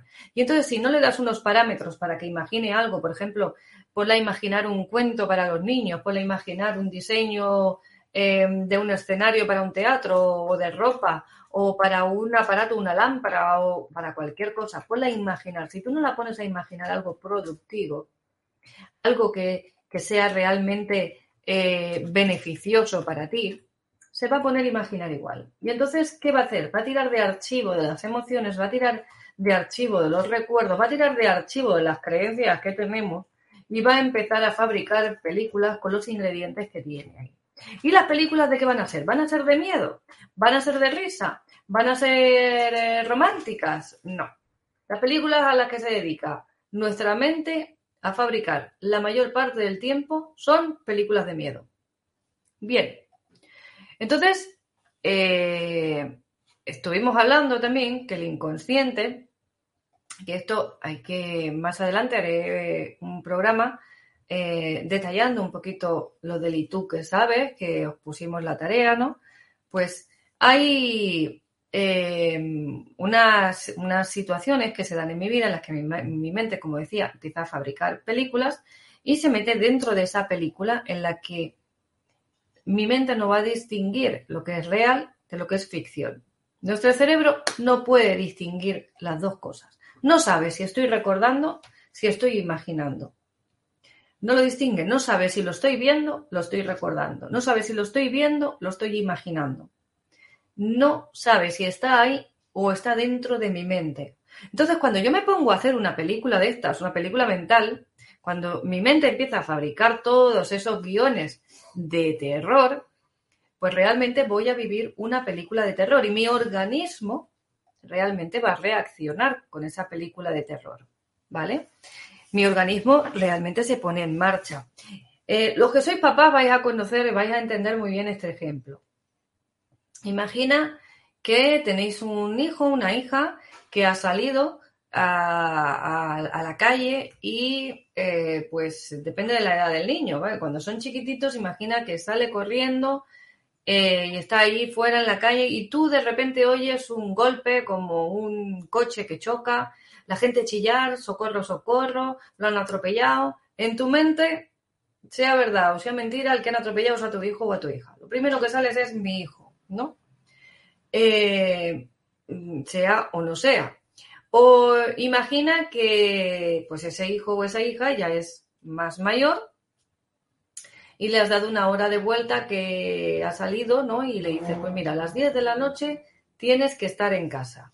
Y resulta que son las 10, son las 10 y 5, son las 10 y 10, son las 10 y media, son las 10 y tú no puedes pensar que se ha estropeado el autobús o que se ha retrasado no, o que lo ha perdido. No puedes pensar que a lo mejor se ha entretenido en casa de un amigo, de una amiga, haciendo cualquier cosa, sea la que sea. No, no. Ya le ha pasado algo. Y entramos dentro de este ciclo del ay, ay, ay, que le ha pasado a mi hijo, que le ha pasado a mi hija, vamos a buscar, vamos a llamar, vamos. Pero mientras llega la información y nos quedamos tranquilos, o llega el hijo y nos quedamos tranquilos, ya tenemos la tensión por la nube, el corazón que se nos sale por la boca, la boca seca, nos ha dado, se nos ha descompuesto la tripa, mm, se nos escapa el pipi, es decir, nos da dolor de estómago, cualquier cosa, ¿no? Sobre todo si este tiempo se alarga eh, un poco más, mm, como digo, de, de la media hora, es decir, si la cosa se va complicando. Disculpadme porque si no la boca se me queda seca y no puedo hablar. Entonces, ¿qué, sucede? Como digo, pues que nuestra mente está fabricando películas de miedo. Y el miedo, de las emociones que conocemos, de las emociones que sentimos, ¿no? de aquellas que podemos ponerle nombre, eh, es la emoción más intensa que hay. Y no solo más intensa, sino más coherente. ¿Por qué es la más intensa?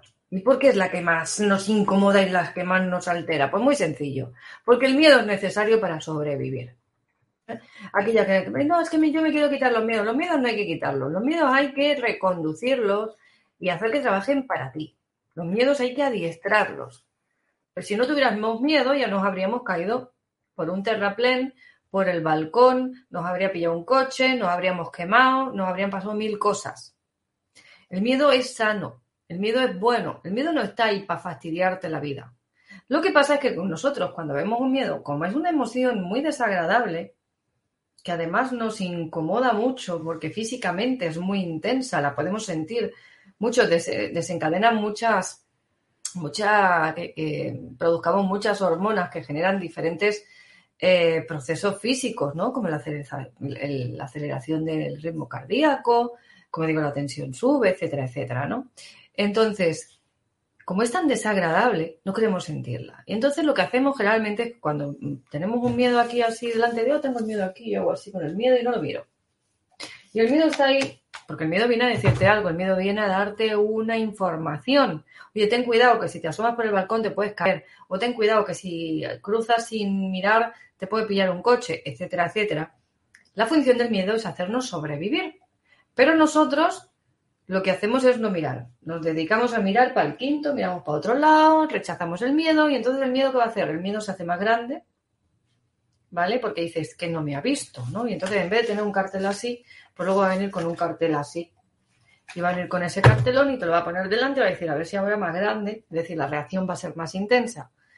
Y tú sigues mirando para Cuenca, sigues mirando para allá, no, no quiero, no, no quiero, no lo quiero sentir, que esto que se pase pronto, mirando, miramos para el techo. Y luego el miedo dice, jo, que no se ha enterado. Pues yo, pues se tiene que enterar, tiene que darse cuenta de que estoy aquí. Y entonces, ¿qué hace? Pues hace todavía el cartel más grande, es decir, la reacción cada vez más intensa, hasta que ya al final puede pasar de miedo a fobia. Al final todo esto, primero es porque yo no he podido eh, gestionar, yo no he sabido gestionar ese miedo, no, no he podido mm, asimilar esa emoción y, darme el permiso de sentirla. Y segundo, porque la estoy rechazando. No estoy siendo consciente de ella. Y el miedo cada vez, como digo, la intensidad va a ser más fuerte para que yo lo pueda mirar. ¿Vale? Entonces, para que yo lo pueda ver, para que me dé cuenta de por fin que no me arrime al balcón, que me puedo caer. Como sigo sin hacerle caso, al final se puede generar una fobia. ¿Vale? Y estas fobias pues son parte, como digo, de esas películas de miedo que ha generado mi mente. ¿Por qué esto es importante? Porque, como decía hace un momento, el miedo no solo es la emoción más intensa de estas que llamamos negativas, ¿no? Porque son desagradables, sino que es la más coherente. Cuando yo tengo amor, cuando yo vibro en amor, eh, con cualquier cosa me pueden hacer dudar. Cuando yo vibro en amor, o en alegría, con cualquier cosita me puedes mm, hacer que me baje la vibración, me ponga triste o mm, ya no sea tan intensa. Cuando yo vibro en, no sé, es decir, todas las otras emociones, enseguida, eh, con cualquier pequeño estímulo, me van a poder sacar de la vibración. Porque siempre hay dudas. ¿Por qué? Porque tenemos el inconsciente hasta los topes. El almacén del inconsciente está hasta los topes de trastos llenos de miedo. Es decir, creencias con el miedo tenemos para aburrir. Para aburrir.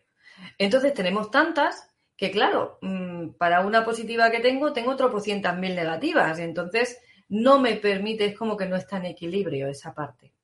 Entonces, para que yo pueda eh, quitarme o, bajarle la intensidad a ese miedo y que yo lo pueda gestionar bien, mi mente, como decía, se puede hacer esas películas, ¿vale? Que son, al final, eso que acabamos, eh, cuando yo lo voy, vamos a decir, analizando y saco mis conclusiones, entonces al final le bajo la intensidad, le bajo un grado, pero lo que estoy haciendo es ponerlo más profundo, ponerlo, no, no se elimina con eso, que son todas esas partes que lo que decíamos, los sentimientos. Bien, el miedo, en cambio, es coherente. Cuando yo tengo miedo, voy en la misma dirección toda. Mi cuerpo va con el miedo, mi mente va con el miedo, mi, mi, emoción es miedo, es decir, todo mi ser reacciona en la misma dirección. ¿Por qué? Porque para mí es primordial para sobrevivir que eso sea así, que sea inmediato, que sea automático. Si yo no tuviera miedo, como digo, yo, tú, el otro, nos habríamos caído ya por cualquier lado o nos habría pasado cualquier cosa. ¿De acuerdo? Entonces, es necesario que ese miedo sea inconsciente. Esto pues por un lado tiene la ventaja de que seguimos vivos a día de hoy, ¿no? Gracias a que sentimos miedo, pero por otro lado tiene la desventaja en que nos alinea en una perspectiva, vamos a decir, negativa. Y cuando digo negativa no es que sea ni, ni buena ni mala, es una óptica desde el miedo. Y cuando yo miro desde el miedo, estoy vibrando en miedo. Y cuando yo vibro en miedo, lo que veo es miedo, porque mi cerebro está en la sintonía del miedo. Entonces todo lo voy a mirar bajo ese prisma, bajo ese filtro. Y todas esas cosas que nos estaba diciendo ahora mismo, hace unos minutos, Pilar, eh, acerca de bajar toda esa información, como al final mi cerebro, mi mente, la tengo alineada con el miedo, lo único que me voy a bajar van a ser de la nube, de, ese, de esos universos que decía, son esos archivos que tienen que ver con el miedo. Lo único que voy a manifestar aquí va a ser el miedo, porque además le estoy echando un montón de gasolina, le estoy echando un montón de combustible, porque el miedo es una emoción muy intensa y además cuesta de quitar.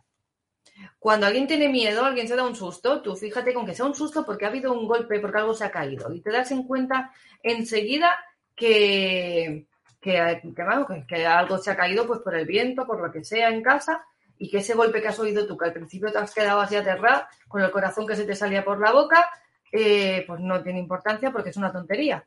Pero todavía el corazón va a estar un rato ahí. Todavía las piernas te van a estar temblando un rato, a pesar de que ya has visto que aquello no era nada. Pero todavía tu organismo sigue durante un tiempo reaccionando en vibración o en, armonía o en sintonía con ese miedo. ¿Qué ocurre? Que lo que yo manifiesto, es decir, no lo que yo manifiesto, lo que manifestamos, mi vida, la realidad que nos envuelve, es acorde o afín con aquello que tú sientes durante más tiempo. Es decir, tú puedes estar todo el día pensando, eh, soy rico, soy rico, soy rico, soy rico, soy rico, soy rico, soy rico, diciéndolo verbalmente, escribiéndolo en un papel, poniéndolo en un collage de esos que dicen un tablero de, estos que, ¿cómo llaman? Un panel de, no me acuerdo, un panel de manifestación, no sé, no, no, recuerdo el nombre que tiene. Tiene un nombre específico, pero ya ahora mismo me lo estoy inventando. es decir, Da igual un panel de visualización. Da igual lo que hagamos si yo sigo sintiendo miedo. Da igual lo que hagas, da igual lo que pienses o creas que pienses, da igual mm, las acciones que emprendas, las meditaciones que hagas, si sigues teniendo miedo. Porque lo que te da la vibración no solo es el pensamiento, es la emoción. La emoción es energía pura. Entonces, hay que cambiar esa emoción, porque mi realidad es tal y como yo siento, no como yo quiero, como yo siento. ¿Y cómo yo siento? En función al filtro que tengo en mi inconsciente. ¿Y cómo es ese filtro? En función de las de, todas las creencias que tenemos ahí metidas, como he dicho, que son heredadas de los programas de ancestrales, de los aprendidos, no lo vamos a repetir otra vez porque está en el, en el vídeo de la semana pasada toda esa parte. ¿Vale? Entonces, hay que cambiar la emoción, es imprescindible si queréis cambiar vuestra realidad. Yo no puedo ir por la vida con cara de culo, como se dice por aquí, pues, que es esa cara de ir así todo el día. ¿Por qué? Porque estoy con, con, ese pellizco en el estómago, con ese malestar, con esa incomodidad, con ese cabreo o lo que sea, y esperar que mi día sea maravilloso. Esto es aquella frase que hay que dice, ¿qué día más bonito hace? ¿No? Que llega el vecino, se encuentra al, al, al vecino de al lado, ¿no? Y se cruzan uno positivo y el otro negativo, ¿no? Y entonces eh, le dice uno al otro y le dice, ¡ay, qué día! ¿Has visto qué día más bonito hace? Y va el de la cara de culo y le dice, sí, verás cómo llega alguien y lo jode. ¿No? ¿Por qué? Porque le está acostumbrado a que alguien llegue y lo jode. Es decir, eh, lo fastidia, ¿no? ¿Por qué está acostumbrado a esto? Porque él vibra en esa emoción constantemente. ¿Por qué vibra en esa emoción? De acuerdo a las creencias y a la programación inconsciente. Esto tiene un problema. Esto tiene un problema. Tiene el problema de que eh, realmente, pues, cambiar eso lleva un trabajo. Sí. Pero, creo que os lo dije el otro día y si no os lo voy a decir hoy. Cuando alguien viene y me dice, es que mi vida es un desastre. Tengo una vida de mierda. Tengo una vida que es un asco. Mi vida es de, vamos, no hay por dónde cogerla. Pues lo primero que hago es felicitarlo. Y si me quedan con cara de póker así, felicidades, enhorabuena. Hombre, tu vida es una vida de mierda. Felicidades. Te felicito. Y se te quedan así, con la cara aquella de póker que tú dices, eh, ¿qué me está diciendo? ¿No? Está, se le ha ido la pinza. ¿Cómo que me felicitas? Eh, porque tengo una vida de mierda. Pues sí, porque tú eres el creador, tú eres el, que ha mm, logrado que toda esa vida de mierda se manifieste. Es decir, tienes una capacidad de manifestación impresionante. Esto lo comentábamos el otro día en el chat, en el grupo. Los que no estáis, por aquí Luis os va poniendo los enlaces y, las llavecitas también nos los van colocando, en el que tenéis el, acceso al grupo de conciencia billonaria, tanto al canal, que es donde vamos a ir dejando la información que decía Pilar, como en el, chat, que es donde se puede participar eh, para comentar, preguntar, etcétera, etcétera, ¿no? Entonces, eres el creador de todo eso. Eso es una maravilla. Eso es fantástico. Eso es estupendo. Si has sido capaz de generar toda esa porquería en tu vida, quiere decir que eres capaz de generar lo que tú quieras. Ahora, lo que ocurre es que hasta ese momento no tenías ni idea, en, la mayor parte de los casos por lo menos, de que tú eres el creador de toda esa porquería de vida que tienes. Y entonces, como estaba ahí en automático funcionando el piloto y, si, y, no le has dado coordenadas al GPS, no le has dicho lo que quieres, no le has dicho, eh, no le has dado la, gasolina correcta, no le has dado el combustible correcto, no le has puesto los filtros, pues claro, está creando, pues ahí, bueno, pues eh, pum, pum, pum, ahí a lo que sale con los materiales que tiene disponibles en ese momento, que se los estás dando tú, ¿eh? No son los del vecino y aquí no somos nadie víctima de nada de todo esto, ¿vale? Aquí somos todos responsables de la vida fantástica o de mierda que cada uno tengamos, ¿vale? Entonces, si tu vida es una porquería, toma conciencia de que eres el creador de todo eso. Y que tienes un poder descomunal, porque para llegar a hacer toda esa porquería que es tu vida, tienes que tener una capacidad de manifestación tremenda. Solo hay que darle la vuelta ahora a la tortilla, solo hay que darle la vuelta a las creencias, solo hay que decidir qué clase de vida quiero llevar. Y no dejarme convencer por lo que dice la tele, porque lo dicen los refranes, por lo que dicen las creencias, por lo que me dice mi abuela, por lo que le he escuchado siempre a mi padre, por lo que he visto por mi entorno, porque resulta que aquí eh, todo el mundo pasa hambre. Todo el mundo conoce historias de gente que, se han, que han nacido en un entorno pobre, en un entorno mm, de miseria, algunos de ellos, y, no son muchos, pero no son muchos, ¿por qué? Porque se dejan arrastrar por toda esta programación.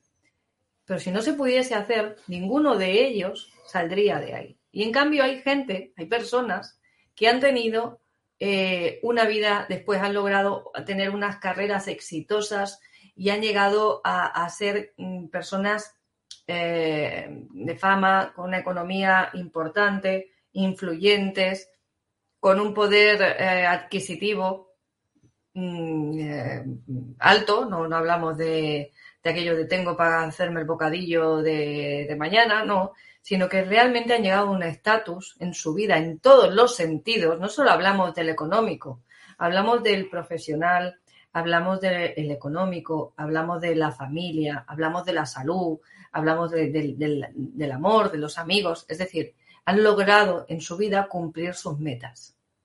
Y esto, en algunas ocasiones, ha tenido que ver simplemente con las palabras de apoyo de alguien, con alguien que ha sabido reconocer ese valor que tenía esa persona en un momento dado, puntualmente, Y eso ha sido suficiente para encender el motor de la esperanza, de la fe, de la esperanza, es del yo soy capaz, yo voy a hacer eso, de tener esa esperanza y de tener esa fe que, como dije, la fe no es creer en algo que no existe, que me han contado, que si hay extraterrestres o no hay extraterrestres. La fe no es eso.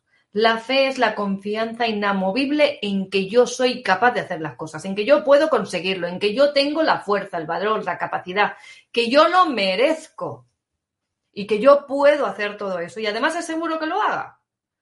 Entonces, como yo, como dice en la del anuncio aquí, uno, porque yo lo valgo, ¿no? De, de un champú, si no recuerdo mal. Pues eso, porque yo lo valgo. Porque soy, como hemos dicho en, las, en los capítulos anteriores, soy un ser hecho a imagen y semejanza de Dios. Es decir, no de Dios este de la iglesia, no, no, de Dios en el sentido de el creador. Y si yo soy hecha a imagen y semejanza del creador de todo esto que vemos y que no vemos, quiere decir que yo también puedo crear, que yo también tengo esa capacidad de crear, el poder, ¿por qué no vamos a decirlo así?, de crear. Entonces, ¿qué ocurre? Que claro, que cuando yo me doy cuenta de que toda esta vida de mierda que he tenido hasta ahora es responsabilidad mía, que la he fabricado yo y que yo le he dado las piezas, le he dado la gasolina y le he dado todo para que esto sea así, pues a veces eso no me gusta. Yo digo, qué feo, qué feo. Yo esto no lo quiero vivir. Yo esto no quiero hacer. No, esto mejor que sea culpa de Luis. Y entonces digo, toma Luis, toma la culpa para ti. Y le entrego la culpa a Luis, ¿no? Porque claro, yo no quiero ser culpable que no estamos hablando de culpa, estamos hablando de responsabilidad. Pero como no me gusta y veo que es feo, ya lo convierto en culpa en mi mente y se lo entrego a Luis. Y le digo, no, mejor la culpa se la echo a Luis y que él sea el culpable. Y así yo me quito la responsabilidad encima. ¿Y qué estoy haciendo dándole esto a Luis? Pues le estoy entregando mi poder. Le estoy entregando mi fuerza. Le estoy entregando la responsabilidad. Y si yo no asumo la responsabilidad, no puedo crear nada. Yo tengo que ser responsable de mi creación para tener la capacidad, para tener el poder en mis manos, no dejarle el poder a otro, porque entonces va a ser lo que quiera el otro, no voy a ser yo, voy a estar ahí como un barco que después me quejo porque voy como un barco a la deriva aquí, como una veleta, de un lado al otro, sin saber a dónde voy, sin rumbo, ni sé a qué puerto voy a llegar. ¿Cómo vamos de tiempo? Nos quedan 50, 10 minutos. Vale. Entonces, importante, conocer las emociones, eh, estar en emoción positiva, esto ya lo seguiremos desarrollando más, y tener conciencia de que soy el creador de toda la realidad que me envuelve. Vale. Tenemos deberes ahí de los de la semana pasada. Tenemos las tareas pendientes. ¿Qué tareas pendientes eh, teníamos la semana pasada? Para los que sois nueve y no lo sabéis, aquí ponemos tareas, porque esto no solo se trata de escuchar o ir a Yolanda hablar que bueno, que yo la oigo como el que oye llover, sino de poner en marcha y en práctica todo esto. Bueno, teníamos la tarea, primero sabéis que trabajamos con una libreta, hacer una sección en la libreta donde vayamos anotando todo aquello que yo voy aprendiendo, aquellas cosas que me voy dando cuenta, ¿no? no las tareas que yo mando, sino aquello que a mí me ha hecho ruido, que a mí me ha movido y que me he dado cuenta de que es diferente a como yo creía, ¿vale? O que simplemente lo desconocía. Tenemos todavía pendiente el libro de la magia de pensar en grande, es decir, tenemos pendiente la lectura. Los que, lo queráis conseguir, conseguir en papel, tenemos un link en la tienda, en la tienda Pandora. Ah, vale, la tienda. Los que lo queráis en Aulas Pandora, tenéis el link donde lo podéis conseguir fácilmente y eh, en, el chat también lo tenéis para los que lo, Conciencia cuántica. Lo queréis en formato digital en el chat de conciencia cuántica, no, conciencia billonaria. Eso. En Conciencia Billonaria lo tenéis también en el canal disponible para los que los queráis en digital, que nos lo proporcionó una, amiga. También, bueno, una amiga, una de las compañeras, ¿no? Eh, también tenemos pendiente el documental ¿Y tú qué sabes? No se me ha olvidado. No es que sabéis que hay varias partes, hay uno que es completo y otro que os recomiendo verlo. Esto lo he dicho ya en el grupo, ¿vale? Os recomiendo verlo varias veces ¿vale? Una, uno lo ve así, como si fuera una película, otra con papel y lápiz, y otra, mm, si lo veis una tercera vez, cada vez que lo veáis vais a ver cosas que no hayáis visto antes. ¿Por qué? Porque es una base muy buena para todo lo que vamos a ir trabajando, aunque iremos dando otro, otra tarea, ¿vale? Esto es lo que sigue pendiente en tareas y vamos a trabajar con eso más adelante. No os creáis que se me ha olvidado que lo he dicho así y ya está, ¿vale? Y la semana pasada dijimos que hicieseis un listado de las creencias limitantes que encontraseis. Listado de, las eh, familiares, de los refranes, de los dichos, estas frases hechas que típicamente se dicen, y acerca de los ricos, los pobres, el dinero, la riqueza, la pobreza, la prosperidad, de la suerte, de la abundancia, la economía y el placer. ¿Vale? Y como la otra semana habíamos puesto una tarea que era ir definiendo cuál es mi eh, meta, mi proyecto, mi deseo, ¿no? ¿Cuál es mi objetivo que yo quiero manifestar? Pues estuvimos mirando si este objetivo de abundancia, de prosperidad que tenemos, es compatible con esas creencias. Si vosotros creéis que podéis alcanzar ese objetivo teniendo esas creencias que tenéis, ¿vale? Entonces ahora vamos a continuar. Me parece que haremos una sesión en la que solo estemos repasando tareas con, con todos, no sé por qué medio, pero buscaremos el medio porque es importante. Entonces, esta semana tenemos otra tarea porque todo esto forma parte del mobiliario de vuestro inconsciente. Todas estas tareas que os estoy dando, la de las creencias, la del objetivo, etcétera, etcétera, tiene, es, conoce tu inconsciente, ¿vale? ¿Qué hay más en tu inconsciente? Pues esta semana os dejo la tarea de, tareas de, eh, como hemos hablado de las emociones, entonces es anotar durante el día tres o cuatro veces diarias, por ejemplo, los horarios de las comidas o cada uno como, como, le parezca, o antes de ir al trabajar, al venir, etcétera, etcétera, o si vais al gimnasio o, antes y después de ciertas actividades, yo os recomiendo tomar nota, apuntaros en una libretita que como también dijimos, una libretita así tamaño eh, celular que pueda caber en el bolsillo, en el bolso y que sea cómodo, os puede ayudar también. Tres o cuatro veces qué estado emocional tenéis. Por ejemplo, si vais a comer, antes de comer, después de comer ¿Qué emoción tengo antes y después? Eh, voy al gimnasio antes y después. ¿Qué emoción siento? Entonces esto nos va a dar, mm, nos va a ayudar a darnos cuenta de cuál es mi estado emocional a lo largo del día. Cuantas más veces lo hagáis, mejor. ¿Vale? Antes y después de hacer una tarea, antes y después de ir a trabajar, antes y después de conducir, antes y después de cada uno, pues eso va en función de lo que vosotros queráis trabajar, ¿no? Entonces, la sugerencia es tomar nota de esta y daros cuenta de si hay cambio con mi emoción antes de conducir, después de conducir, antes de comer, después de, comer. Y lo podéis poner eh, anotado al lado, ¿vale? Entonces, tomar conciencia también de si hay diferentes eh, acciones a lo largo del día que os influyan positiva o negativamente, es decir, que os pongan de buen humor o de mal humor, ¿vale? ¿Qué actividades os ayudan a poneros en positivo y cuáles os ayudan a poneros en negativo. Os conducen a entrar en esa vibración negativa, en esa emoción negativa. ¿Vale?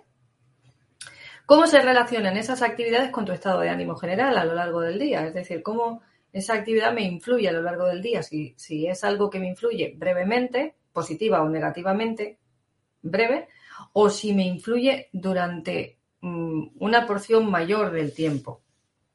Y luego, eh, la, siguiente pregunta sería, ¿hay algo que yo pueda hacer para cambiar eso? Es decir, para cambiar, si hay una actividad que me pone en positivo, no lo vamos a cambiar, al contrario. podemos aquí buscar de qué forma yo puedo alargar ese estado de ánimo, ¿vale? Si es positivo. Y si es negativo, eh, por ejemplo, conducir me pone en un estado de ánimo eh, con un nervio, con un irritable, etcétera, etcétera, pues voy a estar eh, buscando si yo puedo hacer algo para cambiar eso. ¿Vale? ¿Por qué? Porque vamos a ir orientando nuestro GPS a que se vaya alineando con la emoción que hemos dicho. Porque somos, nuestra vida es, la realidad que nos envuelve es eh, acorde o está alineada con la emoción que yo siento la mayor parte del tiempo. Estas son las tareas de esta semana. Entonces vamos a ir, como digo, ir conociendo nuestro inconsciente más adelante, después con todo esto iremos trabajando, como decía, iremos dándole forma. ¿De acuerdo? Y me quedan tres minutos todavía, Luis. Me he portado bien, ¿eh? Vale. vale, no me lo ha dicho muy convencido, ¿eh? no, vale, quiere decir que Vale, ¿ya se ha acabado? Sí. Vale, pues entonces deciros que ahora mismo os he puesto en el chat un enlace, unirse a la reunión de Zoom de Ushare ahora a las 10 de la noche. Eh, os he puesto un código de acceso y un enlace. También os lo he puesto en los grupos de Telegram y, bueno, otras redes para que también podáis acceder desde allí. Y es ahora, nada más acabemos el vídeo. ¿Por qué hay que ir a esta reunión de Ushare? Bueno, una de las cosas que os haremos en Conciencia Billonaria en un futuro son formas de inversión y esta concretamente ya está trabajando la caja de Pandora y Yolanda y Luis y Iván y es una forma. Entonces, lo que no lo conocéis a lo mejor no, pero los que habéis escuchado de algo hoy van a contar algunas novedades y la gente va a preguntar cosas para que la gente pregunte, básicamente, ¿no? Aunque se van a hablar de novedades. Entonces, los que ya conocéis de Ushare un poquito, pues si entráis os vais a hacer un poquito con el tema. Y si no, pues esto ya veremos si luego lo subimos a YouTube y a las demás redes el viernes, a lo mejor una parte de lo que se hable hoy lo subiremos a internet gratuitamente.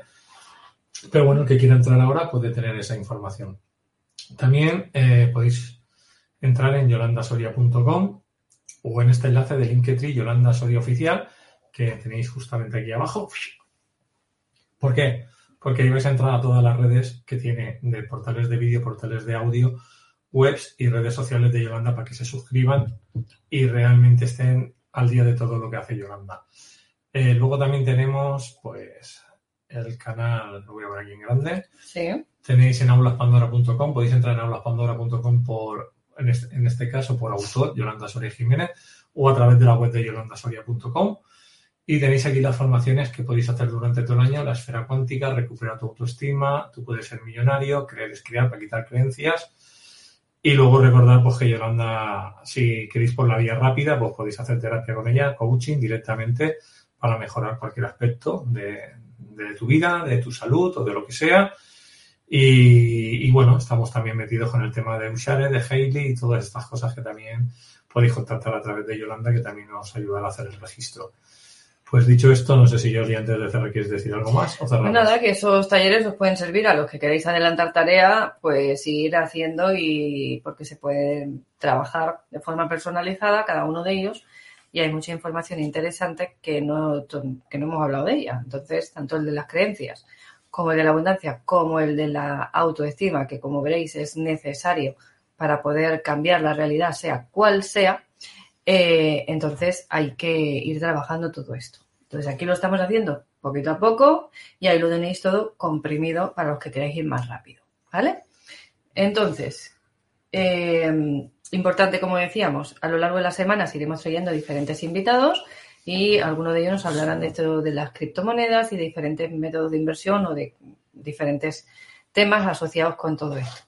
Entonces, los que estén interesados, aprovechar también os podéis suscribir, como decíamos, al canal de Telegram de Conciencia Billonaria y al chat de Conciencia Billonaria, los de la caja de Pandora y los de Yolanda Soria, que también los tenéis por ahí. Entonces, estamos ahí, nos vemos la semana que viene. Alex te pregunta, ¿podemos subir las tareas al Telegram? Eh, subir las tareas, sí, bueno, podéis compartir, comentar, preguntar. Yo en cuanto voy teniendo ratitos voy entrando y voy respondiendo y estamos en ello. Y si no, hay compañeros que también están apoyando y están comentando y cada uno, y salen ideas y salen conversaciones interesantes. Entonces, sí, podéis hacerlo y estamos por ese medio más en contacto. Por eso os recomendamos eh, a los que queráis participar de este proyecto, suscribíos. Nos vemos la semana que viene. Las tareas sí. hechas, ¿eh? que luego pido, ya sabéis, paso lista. Más preguntas la semana que viene, apuntaros las preguntas que me han quedado, lo hacéis a través del grupo, uh -huh. las podéis hacer por allí y seguimos. Nos vamos, que tenemos que entrar ya en el Zoom. Hasta ahora. Adiós.